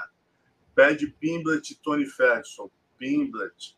Vicente Luque e Ian Gary. Ian Gary. Shavkat Rakhmonov, Stephen Wonderboy Thompson, Rakhmonov, Pantoja e Roival, Pantoja, Kobe Edwards, Edwards, né? E o Carlão deu uma de brinde para vocês, André ó, Filho, Lucas Almeida, André Filho. Então, Carlão, KTO, aí? olha aí, ó, ó, de KTO, ó, ó, é, menos 180 para o André Fili, mais 150 para o Lucas. Ou seja, é, um, um, ligeiro favorito, um ligeiro favoritismo para o André Fili. Por quê? Eu vou te falar, justamente por isso que eu falei. Pela bagagem, pela experiência, por ter travado batalhas com lutadores mais bem ranqueados, lutadores mais sólidos do que o, do que o brasileiro. Agora, o brasileiro pode ir lá e meter a mão e derrubar e terminar a fatura, e liquidar a fatura e vai entrar em outro nível de luta, porque o André Filho é um cara duro, apesar dos altos e baixos. Não é um cara que, cara, um cara que faz luta dura com que luta dura não, que faz três rounds com com Bryce Mitchell, entendeu? É um cara que tem que olhar diferente, cara. É, é, opa, peraí, não sabe? O Bryce Mitchell vai lutar esse card, né? O, o, o Bryce, né? Ele vai lutar esse card. Eu vou ver aqui o. o Foi a... chamado. O Pedro está lembrando aqui que o Bryce Mitchell entrou short notes contra o Emmett. É, é, em cima da hora. Em cima da hora. Entendeu? O Bryce é um menino que tem 16-1, cara. Sabe? Que vem crescendo luta após luta. É, é um menino que, pô, venceu o Danig agora, sabe? É... Perdeu-se para quem? Pro, pro Ilia Topuria. Pô, perdeu pro Ilia Topuria entendeu? Então fez três rounds com o menino. Cara, é, a gente tem que respeitar o André Filho. Eu acho que ele é um pouco menosprezado por esses altos e baixos, mas é, vai de brinde aí, na minha opinião, e os odds aqui, KTO, dizem isso. também em relação à minha visão. É, eu creio eu que o André Filho tem um favoritismo. Se isso vai virar vitória ou não é uma outra história. Quem vai tentar mudar esse panorama é o Lucas quando o octógono fechar. Maravilha. Tá aí, galera. Então agora é só você aproveitar a dica do Carlão, apontando sua câmera para o QR Code, cadastrando seu e-mail e fazendo sua fezinha na KTO. Usando o cupom LUTAKTO, você terá 20% de bônus. Ó, Carlão deu sete dicas hoje, hein? Hoje teve um plus aí, aproveitem. Valeu? Vamos falar também do Jungle. A semana tem Jungle 123 em São Paulo, né? A luta principal tem o Lucas Campos com Marcelo Medeiros né, vão disputar o cinturão interino dos leves, que hoje o cinturão, é, o cinturão linear é do Arcângelo Ângelo, só que o Arcângelo teve um, uma contusão, né, e o Marcelo Medeiros aí lutou para lutar, entrou para lutar com o Lucas Campos por esse cinturão interino. O evento vai ser no dia 16 de dezembro, em São Paulo, será transmitido aí pelo Combate Esporte TV 2 e os melhores momentos na Globo. Fiquem de olho, né? Antes da gente ir poderoso, agora só um momento dragão, né? Levar um momento dragão para a rapaziada. Que essa semana o momento dragão foi especialíssimo, hein, Carlão? Só é, no UFC só Invitational. Só lutar. Conta aí pra gente o que, que teve de bom lá. Ah, o evento foi bem interessante. É, ótimas lutas. A regra foi um híbrido né, é, do ADCC, com um pouco do, do Jiu-Jitsu no Gui, ali, algumas pontuações. Até a gente ficou um pouco confuso, porque no início seria a regra do ADCC, mas depois eles fizeram um híbrido ali, criaram uma nova regra. A regra antiga era do ABI, né? Você lembra? Do, do Ed Bravo Invitation, aquela regra que no final tinha o extra time, o golpe era encaixado, você lembra aquela regra? do, do, do Invitational 4, que você no final sim, não tinha ponto. Sim. Aí do escape eles tiraram essa regra, pegaram a regra, a base da regra do ADCC e colocaram no evento. Os atletas gostaram, ficou melhor. É... o evento foi um bom evento, com boas lutas. Tivemos ali a primeira luta, o, o Aquiles Rocha, filho do Wagner Rocha, 17 anos, venceu o experiente Andy Varela é, finalizou, né, conseguiu uma ótima vitória. A Hannah Gold, a Hannah Gold a galera conhece, a Hannah Gold luta MMA, é da, da Fusion Excel, é, ela já fez uma luta no UFC, venceu, pegou o braço, fez a mesma coisa, pegou o braço da Amanda, da Amanda Maza, que é, as duas são faixa roxa de jiu-jitsu. É, teve a vitória do, do Aaron Wilson versus o Chris Guzman. A vitória do Wagner Rocha, muito legal, né? pai e filho. Pai e filho, né, cara? No mesmo evento, mó barato. Wagner dominou, fez uma luta interessante contra o Vitor Silvério, brasileiro, professor da Grace Barra.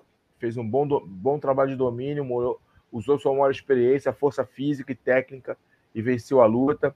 A Luísa Monteiro bateu de frente com a Elizabeth Clay, mas dessa vez a menina da, da Ares BJJ, aluna do Queixinho, foi superior. A menina tem um jiu-jitsu muito apurado, muito flexível e muita chave de pé. Eu achei que a Luísa fez a estratégia errada.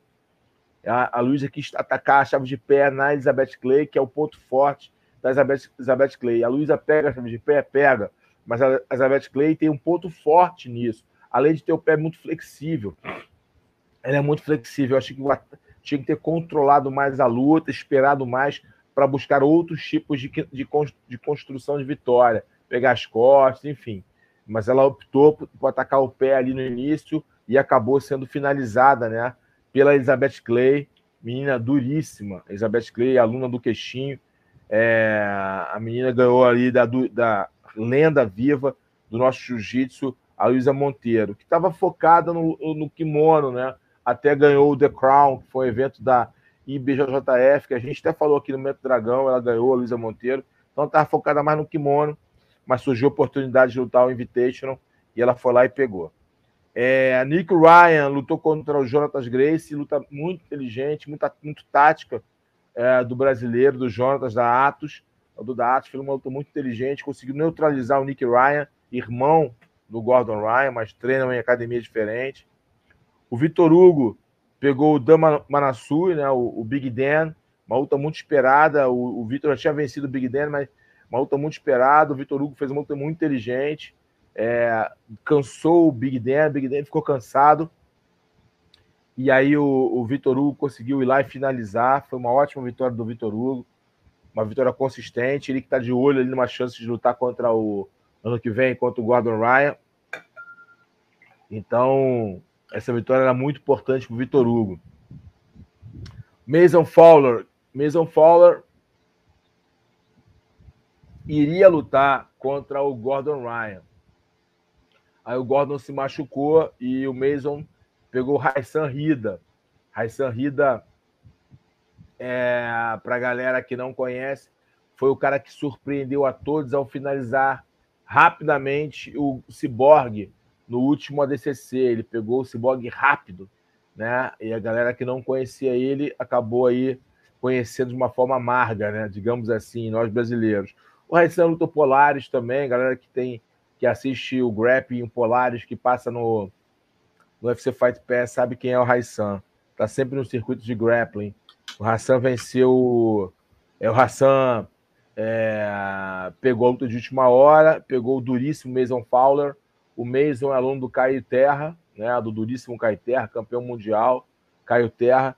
E o Caio Terra e o Mason Fowler finalizou o Raissan Rida ganhando mais uma luta ali, finalizando o Raissan Rida e esperando ali a chance de lutar pela primeira vez contra o Gordon Ryan.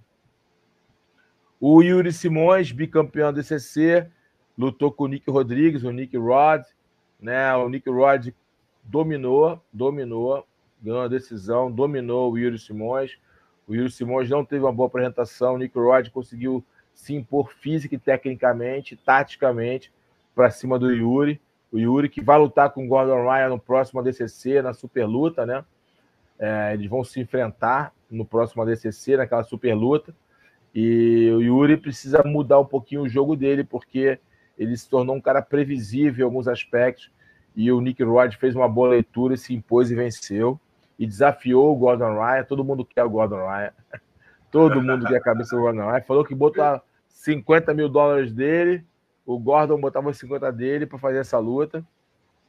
É, e a luta principal, a luta que todo mundo quer, queria ver, a luta mais falada, mais comentada do ano, Nicolas Meregali contra Felipe Preguiça, Felipe Pena, é, foi o que vimos. O Felipe é, tentando fazer uma luta controlada ali para pegar o melhor momento, para começar a fazer o jogo dele, mas o Nicolas veio impositivo, o Nicolas veio agressivo, o Nicolas fez o Felipe cansar por baixo ou por cima, ele fez o Felipe cansar.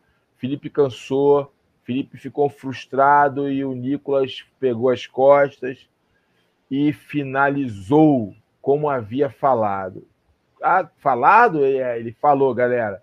Ele falou que ele iria pegar as costas do Felipe e finalizar o Felipe. Ele tá aprendendo lá... com o mestre Gordon Ryan, né? aprendendo com Gordon Ryan, que Gordon Ryan, para a galera que não sabe, tem essa essa particularidade. Ele bota num papelzinho assim, no baúzinho, ó. Vou finalizar no triângulo. Ele bota lá e entrega antes da luta começar. Entrega pro cara da Flow Grappling, pro repórter lá, pro narrador. E deixa lá. Aí ele bota no envelope, é, chave de pé, e bota pro cara e vai lutar. Ah, pau, pega e manda o cara abrir. Aí quando o cara abre, tá lá, chave de pé tá lá triângulo, né? Ele faz isso, já fez isso em algumas E como é que o Meregali fez isso? Ele falou antes? Ah, falou, falou. Vai... Ele falou, vou, pe... vou ganhar dele assim, ó. Vou fazer o wrestling com ele, é, vou derrubar, ele construiu uma, uma narrativa de como seria a luta. Não foi bem como ele falou, é, a forma dele construir a pegar de costas, mas é, no final ele falou, ó, e vou finalizar ele nas costas. É, por que, que eu acho que ele falou que ia pegar nas costas? Porque o Felipe Preguiça pega bem as costas. O Preguiça é um cara bem bom de costas, ele domina bem as costas dos adversários, ele tem vitórias nesse, com esse fundamento. E aí eu acho que ele usou isso para criar uma para apimentar e para mostrar a sua superioridade técnica. É, enfim, é, ele falou e fez. Muita gente ficou indignada, muita gente reclamou, é, mas o cara foi lá e fez. É, não é a primeira vez que ele fala que vai pegar um outro. Na outra ele falou, ele falou que ia finalizar no triângulo. E aí ele entrou com kimono, com um triângulo nas costas. Entendeu? Então, é, tá seguindo o, o tá seguindo aí a cartilha do Gordon Ryan. É, cara, no final do dia, é, o atleta profissional, olha o que eu vou falar aqui, tá? O, o atleta profissional ele tem que vender suas lutas, ele tem que promover suas lutas. E cada um usa as armas de marketing que tem.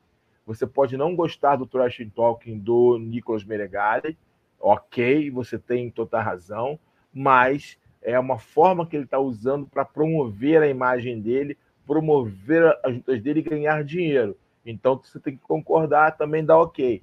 Tudo de, é o que eu falei lá atrás. Tudo vai depender do observador, em que ângulo você enxergue a situação. Ora, se você tiver numa situação, ah, eu não acho isso é legal para as artes marciais. Espera aí, gente. Isso é luta profissional de grappling. Isso não é campeonato de jiu-jitsu, isso não é de academia, é arte marcial outra coisa. Não misturem uma coisa com a outra. Isso é competição, esporte competição. Esporte competição para virar mainstream, esporte competição para vender, esporte competição para ser interessante para o público comprar um pay-per-view, assinar uma plataforma como o UFC Fight Pass, tem que ter um atrativo, senão o nego não vê. O nego não vê. Então, ele está fazendo aí, achando um, um, personagem, achando um caminho que, ele está, que está sendo favorável para a sua imagem. E é, o Gordon, entendeu? Carlão, só complementando, o Gordon falou né, para o Diego Ribas na G-Fight, o Gordon Ryan falou, contundido, mas deu uma conferência de imprensa logo depois, e falou: olha, indiscutivelmente, o Meregali é o maior nome do jiu-jitsu na atualidade de kimono e é o segundo maior no sem kimono depois de mim, né? E é. não há muito como questionar isso, ou há agora? Não, eu não vejo como questionamento. O primeiro do jiu-jitsu, ele foi, mostrou que, que é ganhando absoluto, parado um tempão, vou lá e ganhou, ganhou, ganhou Kainan, entendeu? Então, eu não tenho como, como questionar. Os números dizem isso, os resultados falam por ele. É, ele é o número um do jiu-jitsu, entendeu? E número dois do Sekimono, por enquanto, é o que está se mostrando, entendeu? É, não tem o que questionar, cara. É, não tem como questionar você, ele. É, quem será o próximo desafio dele? Não sei. Tem o Vitor Hugo, que é um campeão mundial também. Tem o, o Nick Rod, que é um cara que ganha os campeonatos de grappling nos Estados Unidos. Tem um hype nele ali. Tem quem para lutar com ele? Assim, eu digo, não estou falando que é que são lutadores melhores ou piores, lutadores que podem ganhar, lutadores que podem fazer uma luta, lutadores que podem trazer algumas perguntas para ele, lutadores que podem trazer um hype para uma luta. Tem que, né? É, é, a história, sabe o que acontece? O que vai acontecer? Mais uma ou duas lutas de ambos, vai ficar um de frente para o outro. É, é, é, não vai ter muito sentido. Aí eu, eu acho que o Nicolas vai ter que focar mais no kimono, porque é, os desafios sem kimono vão, se, vão diminuindo se ele continuar nesse, nesse, nível, e o Gordon também, eles vão ter que se enfrentar. A, a, pergunta vai ser: quem é que é melhor? Quem, como é que seria uma luta dos dois? Como é que é o treino dos dois? Daqui a pouco. E o Gordon, outra coisa que ele falou para a G-Fight é o seguinte, cara, que ele não quer que esse placar com o Felipe Preguiça não vai terminar assim, porque está 2 a 1 um para o Felipe Preguiça. O Felipe Preguiça finalizou a primeira, venceu na decisão a segunda, né? Perdeu a terceira e a quarta ele teve aquela contusão e não rolou. Então ele falou que não quer só a quarta, não. Ele quer a quarta e a quinta, que ele não quer terminar essa história empatada. Ele quer vencer do preguiça duas vezes ainda. É, então, preguiça já tem emprego, já tem luta garantida. Isso é bom preguiça. Agora, é... enfim, falando no Nicolas Menegali, foi lá e fez, mereceu a vitória, foi dominante, construiu uma vitória sólida, ele, ele foi afogando cansando o preguiça até conseguir ali a finalização. Em relação ao preguiça, vou só para concluir meu raciocínio aqui e finalizar aqui o nosso momento dragão é, nesse evento do UFC Fight Pass Invitational 5, que vem o 6. É, cara, o preguiça precisa dar uma repensada. Tá? Eu não sei como é que foi o treinamento do preguiça. Eu vi muita parte física, mas é, isso não me fala nada, não me diz nada. Preguiça é empresário, né? O Preguiça tem uma academia de jiu-jitsu, de musculação, enfim. Ele tem uma academia grande lá em Belo Horizonte, é um empresário. ele dá aulas, ele é gestor, então o tempo dele é dividido também com outras atividades dentro das artes marciais, como professor e gestor. Isso demanda tempo, demanda foco. É, o que eu acho é que o Preguiça precisava de um professor, é, um treinador, melhor colocando. Tá? É, o que eu acho, o que o Preguiça precisava de um treinador, contratar um treinador, sair um pouco da academia, é, de dar aula, de ser o treinador dos outros. É o que eu acho, tá? Que meu achismo. Ele fez isso com o Galvão, né? Na última luta. É, mas é, mas, aí ficou pouco tempo. O Galvão até estava no corner dele. Eu acho que tem que fazer isso. Vai lá para o André Galvão. Eu não sei, talvez morar fora do Brasil seja ruim para ele, para os negócios dele. Mas de repente procurar uma outra oportunidade no Brasil aqui, não sei, cara. É, tem uns caras bons aqui, bons treinadores aqui que poderiam treinar ele, uma equipe que tivesse gente pesada, não sei, procurar. Estou aqui só dando minha opinião, entendeu? É, talvez ir lá para os Estados Unidos, mas talvez os Estados Unidos seja muito custo, é, é, o custo não só financeiro, mas o custo de, de longe da família, longe da equipe, longe da academia, longe dos negócios, né? É, morar nos Estados Unidos é uma outra, outra, outra coisa. Não sei, São Paulo é mais perto, de repente, alguma equipe aqui de São Paulo que tenha treinos duríssimos para ele. Eu, estou aqui tentando uma Dream Art, uma Aliança, uma, uma ele é Grace Barra, é difícil, né? É, não sei, cara, sabe, uma Frates, sabe? Eu estou aqui tentando colocar possibilidades, é, contratar gente para treinar ele, para que ele possa ter ali um direcionamento é, tático, físico e técnico, né? Ele é um ótimo lutador, um grande campeão, tem muita qualidade, uma experiência, uma bagagem, um currículo invejável, mas visivelmente ele não vem lutando bem. Visivelmente ele não vem se apresentando com a qualidade de outrora. Isso é visível. Ele não vem se apresentando como no passado. Está em decadência? Não sei, ele é novo, cara, ele é novo. Eu não acho isso. Eu acho que, de repente, possa ser uma sobrecarga de, de afazeres. Eu não estou com isso defendendo a derrota, tipo, ah, tá, foi por isso que ele perdeu. Não. Eu acho que o Nicolas Meregali está no nível acima mesmo. O Nicolas Meregali está numa fase exuberante. Ele está apresentando uma luta diferente, ele saiu da zona de conforto dele, foi morar nos Estados Unidos, foi buscar treinos diferentes, foi se colocar à prova, porque é, é, o Nicolas já era um campeão mundial, já tinha o nome no jiu-jitsu de kimono, foi lá para a turma do Dana, pô, ele poderia ser escorraçado lá, entendeu? É, ele foi lá, isso aí é uma coisa que a galera também tem que colocar em, no papel. Pô, ele, ele foi, ele foi, teve sujeito homem assim. Saiu de, da de, zona de conforto. Saiu, saiu da zona de conforto total. Isso requer humildade. Foi lá batucar pro, pro Gordon, treinar lá com, com o Big Dan, treinar com com Luke Griffin, lutar, pô, treinar com uma galera de alto nível, alto nível, com o Giancarlo Bodoni. É, é, são lutadores de altíssimo nível que vêm competindo, ganhando muitos eventos é, nos Estados Unidos e fora dele, entendeu? É, então ele, foi, ele saiu da zona de conforto dele. A gente tem que valorizar isso. E foi buscar um treinador. É, não que ele não tivesse um ótimo treinador, que é o Mário Reis, mas ele buscou novos horizontes, ele achou que ele precisava de algo diferente e tem que respeitar isso. Foi lá buscar o Denner, que hoje, sem dúvida nenhuma, é um treinador mais vencedor do grappling. Não tem como discutir, você pode não gostar de ouvir isso, tudo bem, bota um tampão no ouvido, limpa a conceira com um cotonete, mas eu vou falar, o Danahan hoje é o maior treinador de grappling do planeta, não tem discutível, o cara é um cientista, um estudioso, um cara tático, é, faça melhor do que ele, falar e trabalhe e faça melhor do que ele, essa é a minha humilde e decisiva opinião, é, então ele saiu zona de conforto. O que eu vejo no Preguiça, ele tem lutas futuras pela frente, né? tem aí o, o ADCC, que ele vai lutar de novo, ele falou para mim que vai lutar ADCC, tem o Gordon querendo estar com ele duas vezes, e lutas com o Gordon são lutas financeiramente muito rentáveis e de grande, grande popularidade. Então, cara, é,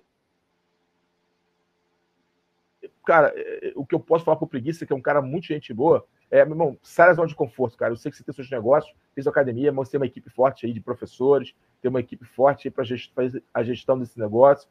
É, sai da zona de conforto, cara. Vai para São Paulo, vai para os Estados Unidos, não sei, cara, para onde você vai. Vai, procura uma academia que tenha sparrings, tenha, tenha, tenha treinadores que possam fazer um trabalho é, direcionado para você, para o seu jogo, e um, um treinador que sabe estudar oponente, um treinador que tem a humildade de buscar informações com outros treinadores para criar um plano tático, um plano de treinamento para que você possa enfrentar o Gordon Ryan 2024 de igual para igual. É, hoje, o Gordon Ryan está alguns passos à frente. Isso dói no coração, mas é a pura realidade e não tem como você discutir, refutar essas colocações. Mas, enfim, fica aqui meu, minha, minha, minha, minha humilde é, colocação diante do ocorrido, diante do cenário do grappling mundial. Show, Barreto. Então vamos para o poderoso e casca grossa. E aí a gente já, já emenda, né, cara? Porque, porra, o, depois do que ele fez aí, né? Não tem como não dar o, o casca grossa pro o Menegari, né? É, a Menegari é o casca grossa da semana, na minha humilde opinião. Não sei se a galera concorda, mas um cara que tem pouco tempo de treino de sem kimono, já conseguiu uma medalha de bronze, medalha de prata no DCC, um cara que tem vencido suas lutas com total domínio, venceu um cara da magnitude do Felipe Preguiça, avisando o que ia fazer, que ia finalizar nas costas, no pescoço e finalizou. Não tenho como não dar o caixa grossa, né? O cara que realmente foi lá e fez o carimbo caixa grossa para o Nicolas Meregali, com total merecimento. O garoto é diferente, está numa fase exuberante e é o número um do jiu-jitsu na atualidade. Eu não tenho nem o que discutir em relação a isso. E a poderosidade também ocorreu, né? A gente, então, o homem vai ganhar o, o, o prêmio duplo hoje, né, Carlão? Eu acho que isso aí é a primeira vez, né? É a primeira vez, é. eu, eu acho que é a primeira vez, eu não estou recordando. Eu acho que é a primeira vez que o Casca é. Grossa também é o poderoso aqui, na é, história do Papo de Luta, Nicolas. É, é, o Nicolas entrou aqui para ganhar o prêmio Casca Grossa. Vamos, vamos mostrar por quê, vamos mostrar por quê. O poderoso. Pra vamos... por quê, para a galera ver a Joga aí o poderoso, joga aí, joga aí, joga aí. Demora um pouquinho para entrar, mas vai. É, vai entrar aí, vamos por quê, vamos assistir. Ouve, galera, ouve. Oh, porque tem esse cara aqui, tem... não tem. Ninguém. Esses caras que vocês estão falando que estão no mesmo nível que eu, olha qual foi o campeão mundial que eles ganharam esse ano. Ah, ele ganhou 60 lutas esse ano, sim, lutando Open, lutando super luta com morto. Me diz o cara lutou com mínimos eu lutei com, se eu não me engano, sete ou oito campeões mundiais. Me diz quem é que fez desses diz que uns top. Ó, oh, eu tenho esses top 3 aqui junto com o Nicolas, ele não tá tão bom. Calem a boca, vocês são burros pra caralho. Olhem os caras. Vocês estão falando que tá todo mundo não tá no mesmo barco. Esses caras que vocês estão falando que são pica nunca ganharam, não ganharam porra nenhuma esse ano, só lutaram com morto, só estão fazendo mídia e vocês acham que os caras são bons igual eu. Não tem ninguém no meu nível hoje em dia. Então segura. Eu escolho com quem eu vou lutar e tudo certo. Então numa posição que não tem nenhum atleta no mundo. o Nicolas mereceu muito. Tirou. Irmão, a, a boquinha foi demais, hein? A gente se divertiu aqui, o Carlão. Meu irmão, que língua ferida, meu amigo. Soltou ali metralhadora AR-15 para tudo quanto é lado, bicho. Agradecer o Diegão, o Diego Rios da G-Fight aí, que a gente Grande, Diego. E a carinha do Diego? A carinha do Diego. O Diego ficou assustado. Caraca. a versão Conor McGregor. muito bom, muito bom. Eu me diverti quando fiz a entrevista. É questão, oh, meu irmão, é aquela história, bicho. É a opinião do cara. O cara realmente é aquela história. O Nicolas Meregali é aquilo.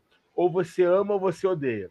É, tá? o, pro, ó, o podcast aqui tá falando, ó, salve Carlão, Meregali não ofende ninguém, ele apenas fala como vai vencer, portanto não se trata de trash talk, é Johnny técnico e mental. Não, isso é uma dele, coisa. Né? Não, isso é uma coisa. Isso aí, isso aí é outra coisa. Essa, essa colocação entrou depois, né?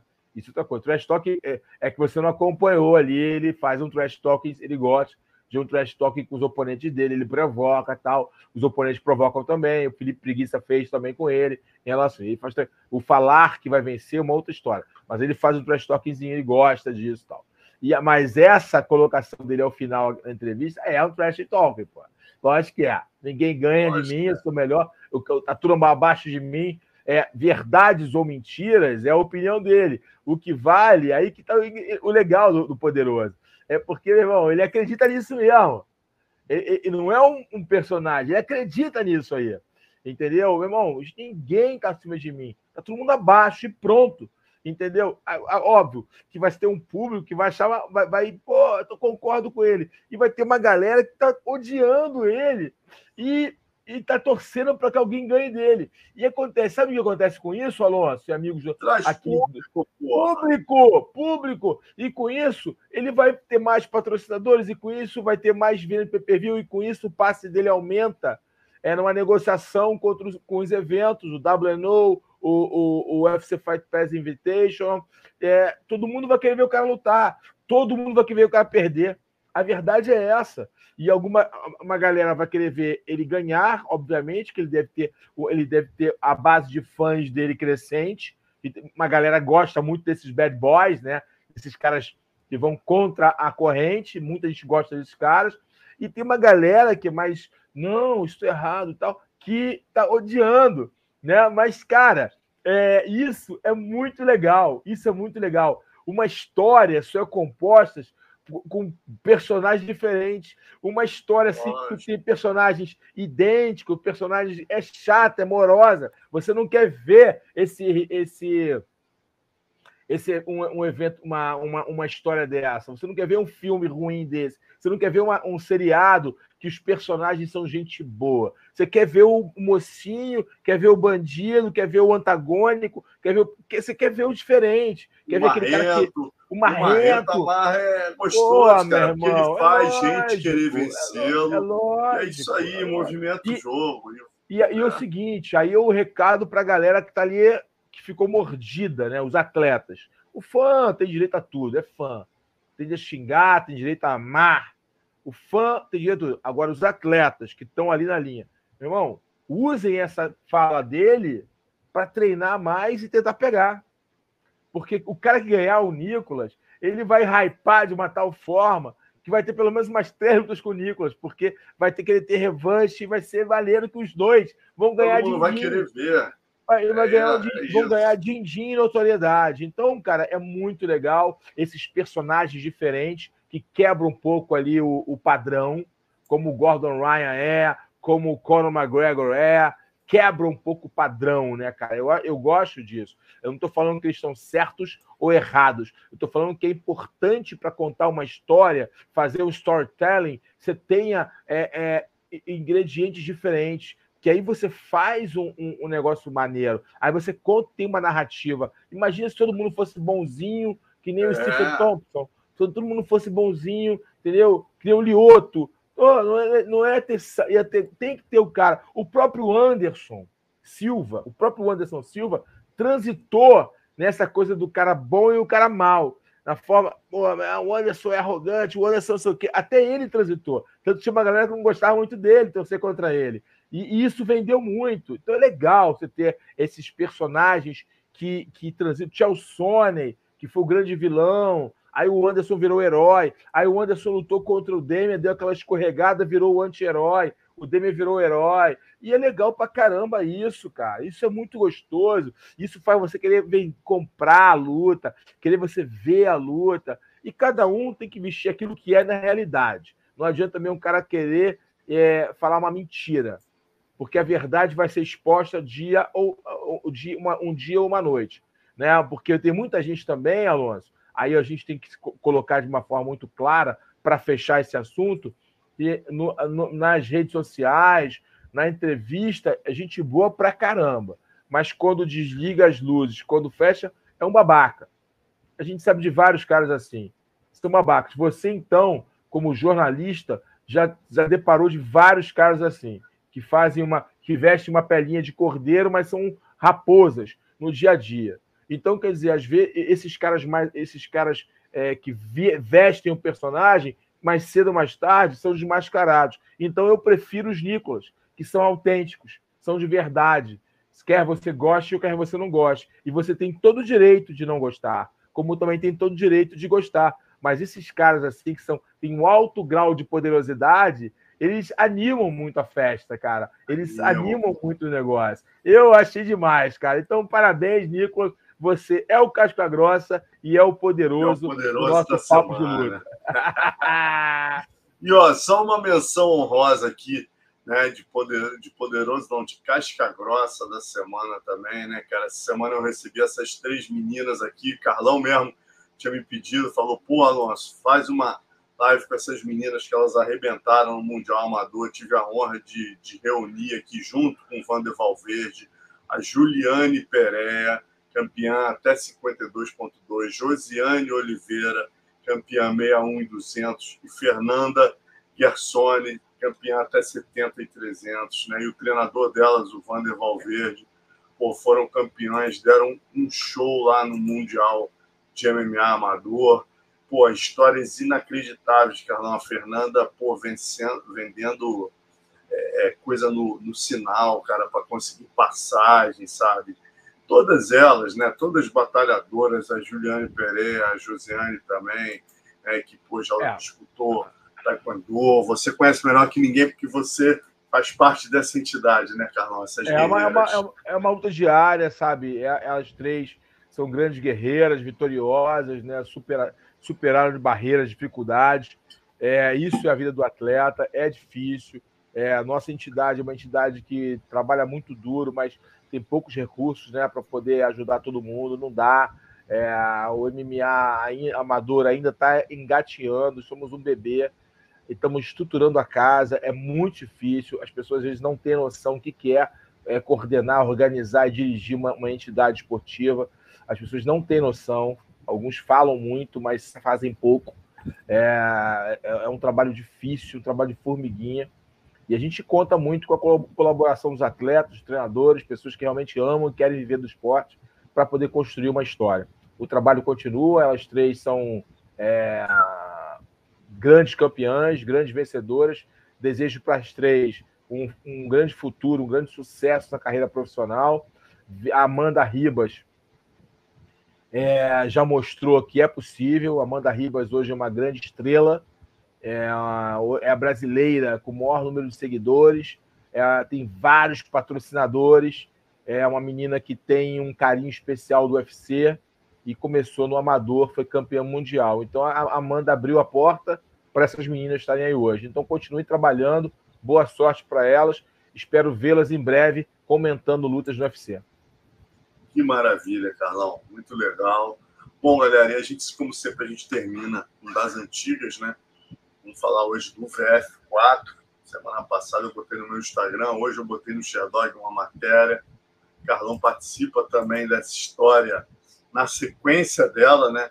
Não, mas nesse a... evento também. é, nesse evento também, já vou mostrar, é, já vou mostrar aqui. É.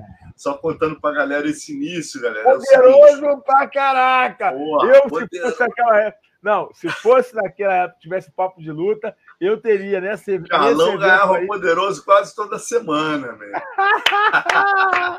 eu era. Olha, meu irmão, é porque não tinha, inter... não tinha internet, eu era poderoso. Talvez a galera. Alguns não fossem gostar de mim. Bom, mas o Carlão que defendeu a gente, ó. Vamos falar agora poderoso, mas poderoso, porra, poderoso do bem aqui, porque a parada foi a seguinte, galera, só contextualizar para vocês a história, botando umas fotos para vocês entenderem. Vocês imaginam, esse cara aqui, ó, Mark Coleman, vocês imaginam, UFC 10 e 11, o cara enfileira né? Sendo que ele, pô, no, no, no, último ele joga, quase joga o Don Fry por cima do octógono. O Don Fry tinha ganho do Amauri, quer dizer, a autoestima do jiu-jitsu estava embaixo ali naquele momento. O Coleman era o cara, né? O Rickson tinha dado uma entrevista para mim na tatame anterior, onde ele onde ele tinha falado, ah, o Coleman não é nada demais, aí o Coleman termina o, o UFC, ele vai no octógono e desafia, ó, desafia a família Grace, desafia, é bicampeão e diz que vai enfileirar o Rickson Royce e o Renzo na mesma noite.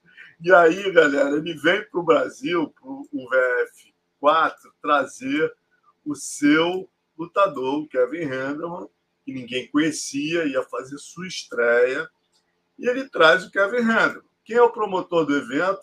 Mestre João Alberto Barreto. Né? E aí o mestre João Alberto tem a ideia, né, talvez não sabendo muito o que rolava naquele momento, falou: fosse levar os americanos para conhecer a atmosfera das artes marciais.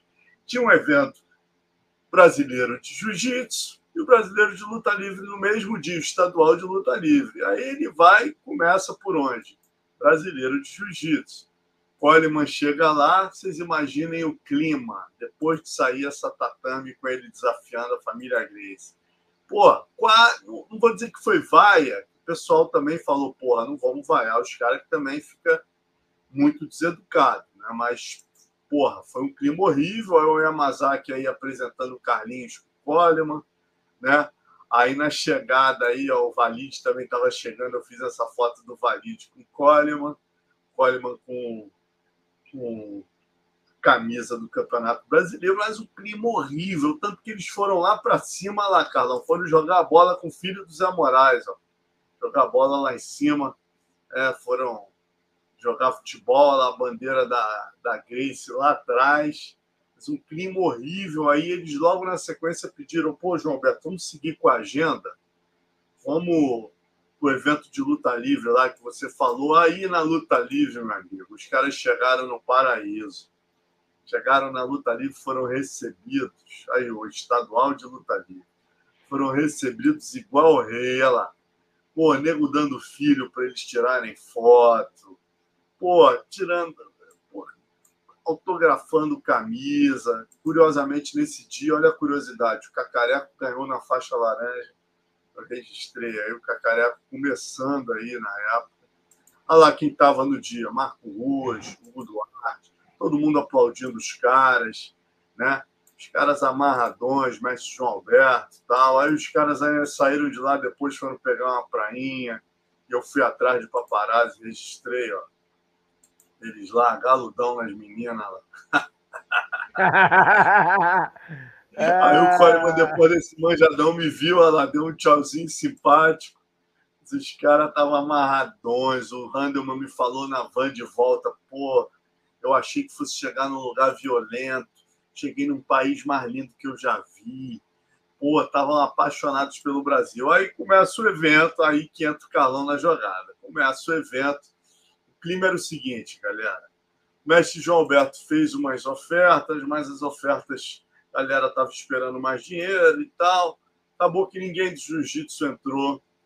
Né? E aí o Handelman ganha, passa o carro geral. E aí desafia, chega lá fala assim: Olha, eu, porra, vim para a terra do jiu-jitsu. Achei que fosse ter alguém do jiu-jitsu aqui para lutar comigo. E aí, antes da final, né, também tinha tido aquele desafio do Coleman. Sobe no octógono, no queijo. Carlão e Hugo para aceitar o desafio do Coleman. Conta essa história para gente, Carlão, como é que foi? É, rapaz. Cara, esse evento foi uma, foi uma loucura, porque teve também do Dan Henderson, do Dan Seven contra o. O Sucata. Sucata foi Sucata. pego, o Depedo machucou o dedo, é. o Sucata aceitou a luta em cima da hora. É, os dois falaram, o Coleman, o, o Henderson e o, e o Dan Seven que no Brasil não tinha lutador de jiu-jitsu. É... E aí, o que acontece? O Coleman vai fazer. Vai eu, meu irmão, eu, eu, não ia, eu, não ia, eu não ia desafiar ninguém. Eu fui lá ver o evento. Cara, aí eu me vejo o Hugo subindo, né? Todo engracioso. Aí, Carlão, os caras estão uma marapuca aqui pro Hugo desafiar o, a, desafiar o Coleman, meu irmão. Porque os caras estão com a raiva do jiu-jitsu, porque o jiu-jitsu não aceitou lutar, quero dinheiro, os caras vão levantar a luta livre. O quê? Não, não, não. Eu saí pulando lá, meu irmão, eu também vou. Aí o cara, eu também vai. Quando o Hugo entrou, eu entrei atrás. Aí eu esperei. Aí quando o nego falou Coleman, tá, botou o tradutor, tal, tal, tal, tal, tal. Aí o Hugo foi e desafiou o Coleman. Cara, o que, que eu fiz, brother? Muito poderoso. O que, que eu fiz? Se essa oportunidade, galera, eu, eu me vendia direitinho. É, o que, que eu é fiz? Você acabou não, de falar, mesmo. Eu não desafiei o Coleman. Eu, eu, não, eu não desafiei o Coleman, eu desafiei o Hugo. Eu falei, não, não, não, não, não. Eu desafio você a lutar comigo. Eu luto com você. Jiu-jitsu versus luta livre. Quem vencer, luta com o Coleman. O Hugo cara, tomou um susto que ele não esperava essa parada. Ele achou que eu fosse desafiar o Coleman também. Eu desafiei, não, não, não, não. Vamos desafiar eu e você. Eu e você lutamos. E quem, quem ganhar, luta com o Coleman. Aí ficou aquele clima assim meio estranho. O Coleman não entendeu nada, né? Coleman não entendeu nada, eu falei, ó, eu sou aqui, eu luto com, com o Coleman, mas eu acho que tem que lutar eu e o Hugo primeiro para a gente fazer ali uma um tirateima quem é que vai lutar com o Coleman. Foi mais ou menos isso, né? Que foi conversado. Nessa, entra o Valide, Quem aparece? Quem ah, aparece é, dos pesados? Não ficou, ele não, ele não, queria deixar ninguém aparecer, né? Parece o Valide, porra. O Valide. Aí o Hugo falou assim, pô, o Carlão tudo bem, peso pesado, mas o Valide aqui, rapaz. Pô, eu não sei o termo que ele usou, não sei se foi se foi pit, é, pitbull e é, chihuahua, não sei qual foi. Ele usou um termo para o Valide pequenininho querendo aí brigar com os. Aí ficou, aí quebrou um pouco o clima. O Valide entrou ali, ficou um pouco meio assim, meio sem sentido, entendeu? Mas a história, o contexto foi esse. Logo após esse evento, foi quando é, veio, veio a chamada, veio me com o convite para lutar o torneio contra o novo torneio que ia ter que aí o Hendelman é... ganhou esse, foi o grande nome, é, né? Venceu o, o, Calma, o, o Dan Bob na final. Na final.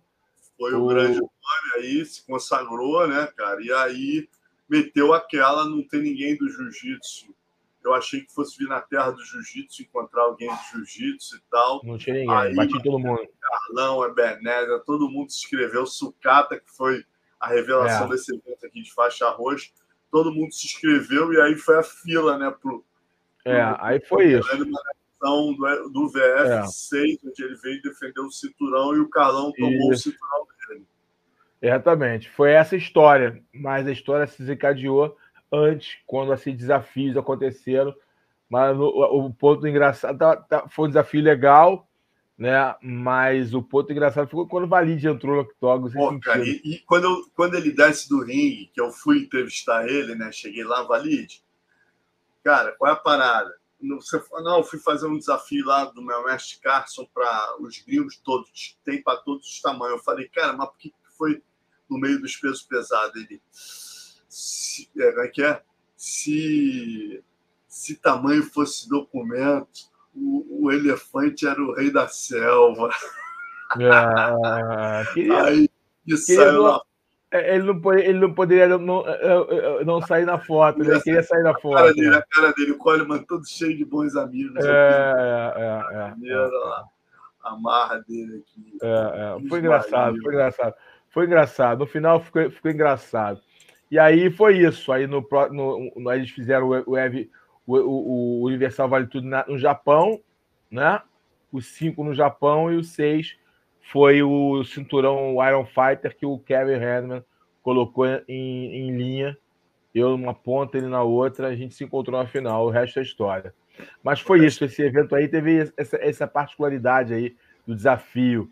É... alto grau de poderosidade. Poderosidade. Porra, que maneiro. É isso, galera. Grande assim é uma das antigas, né? E ó, essa semana, amanhã tem Fabrício Verdun. Estejam aqui 8h30 para rir um pouco com a gente. Fabrício Verdun. E na, na quarta-feira, o Jefferson Jop, tá? Jefferson é aqui, ó. Pô, mestre pera. dessa equipe Jop aqui, mestre é. do Lutinho, de é. tanta gente boa da luta livre, cara. Esse é. cara é muito técnico. Considerado o cara mais técnico. Na história dele. Considerado o cara mais técnico da luta livre, o professor de luta livre mais técnico, o, o jogo de luta livre mais refinado é, que já teve. Assim. Todo mundo fala isso, não é uma pessoa falando, não. Todo mundo fala que o, o Jop é, o, é, o, é o, o cara mais refinado, com mais apuro técnico, mais conhecimento da luta livre. Diz que as aulas dele são realmente verdadeiras enciclopédias.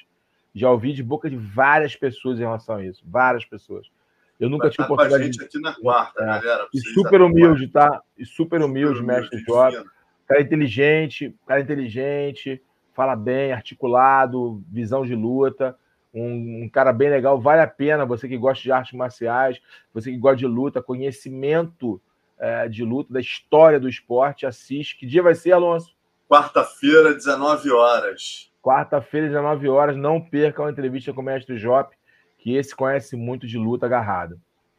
É isso, rapaziada. E amanhã, Verdun, Fabrício Verdun está aqui com a gente, 8h30 da noite. Oh, dos nossos, dos nossos, dos nossos.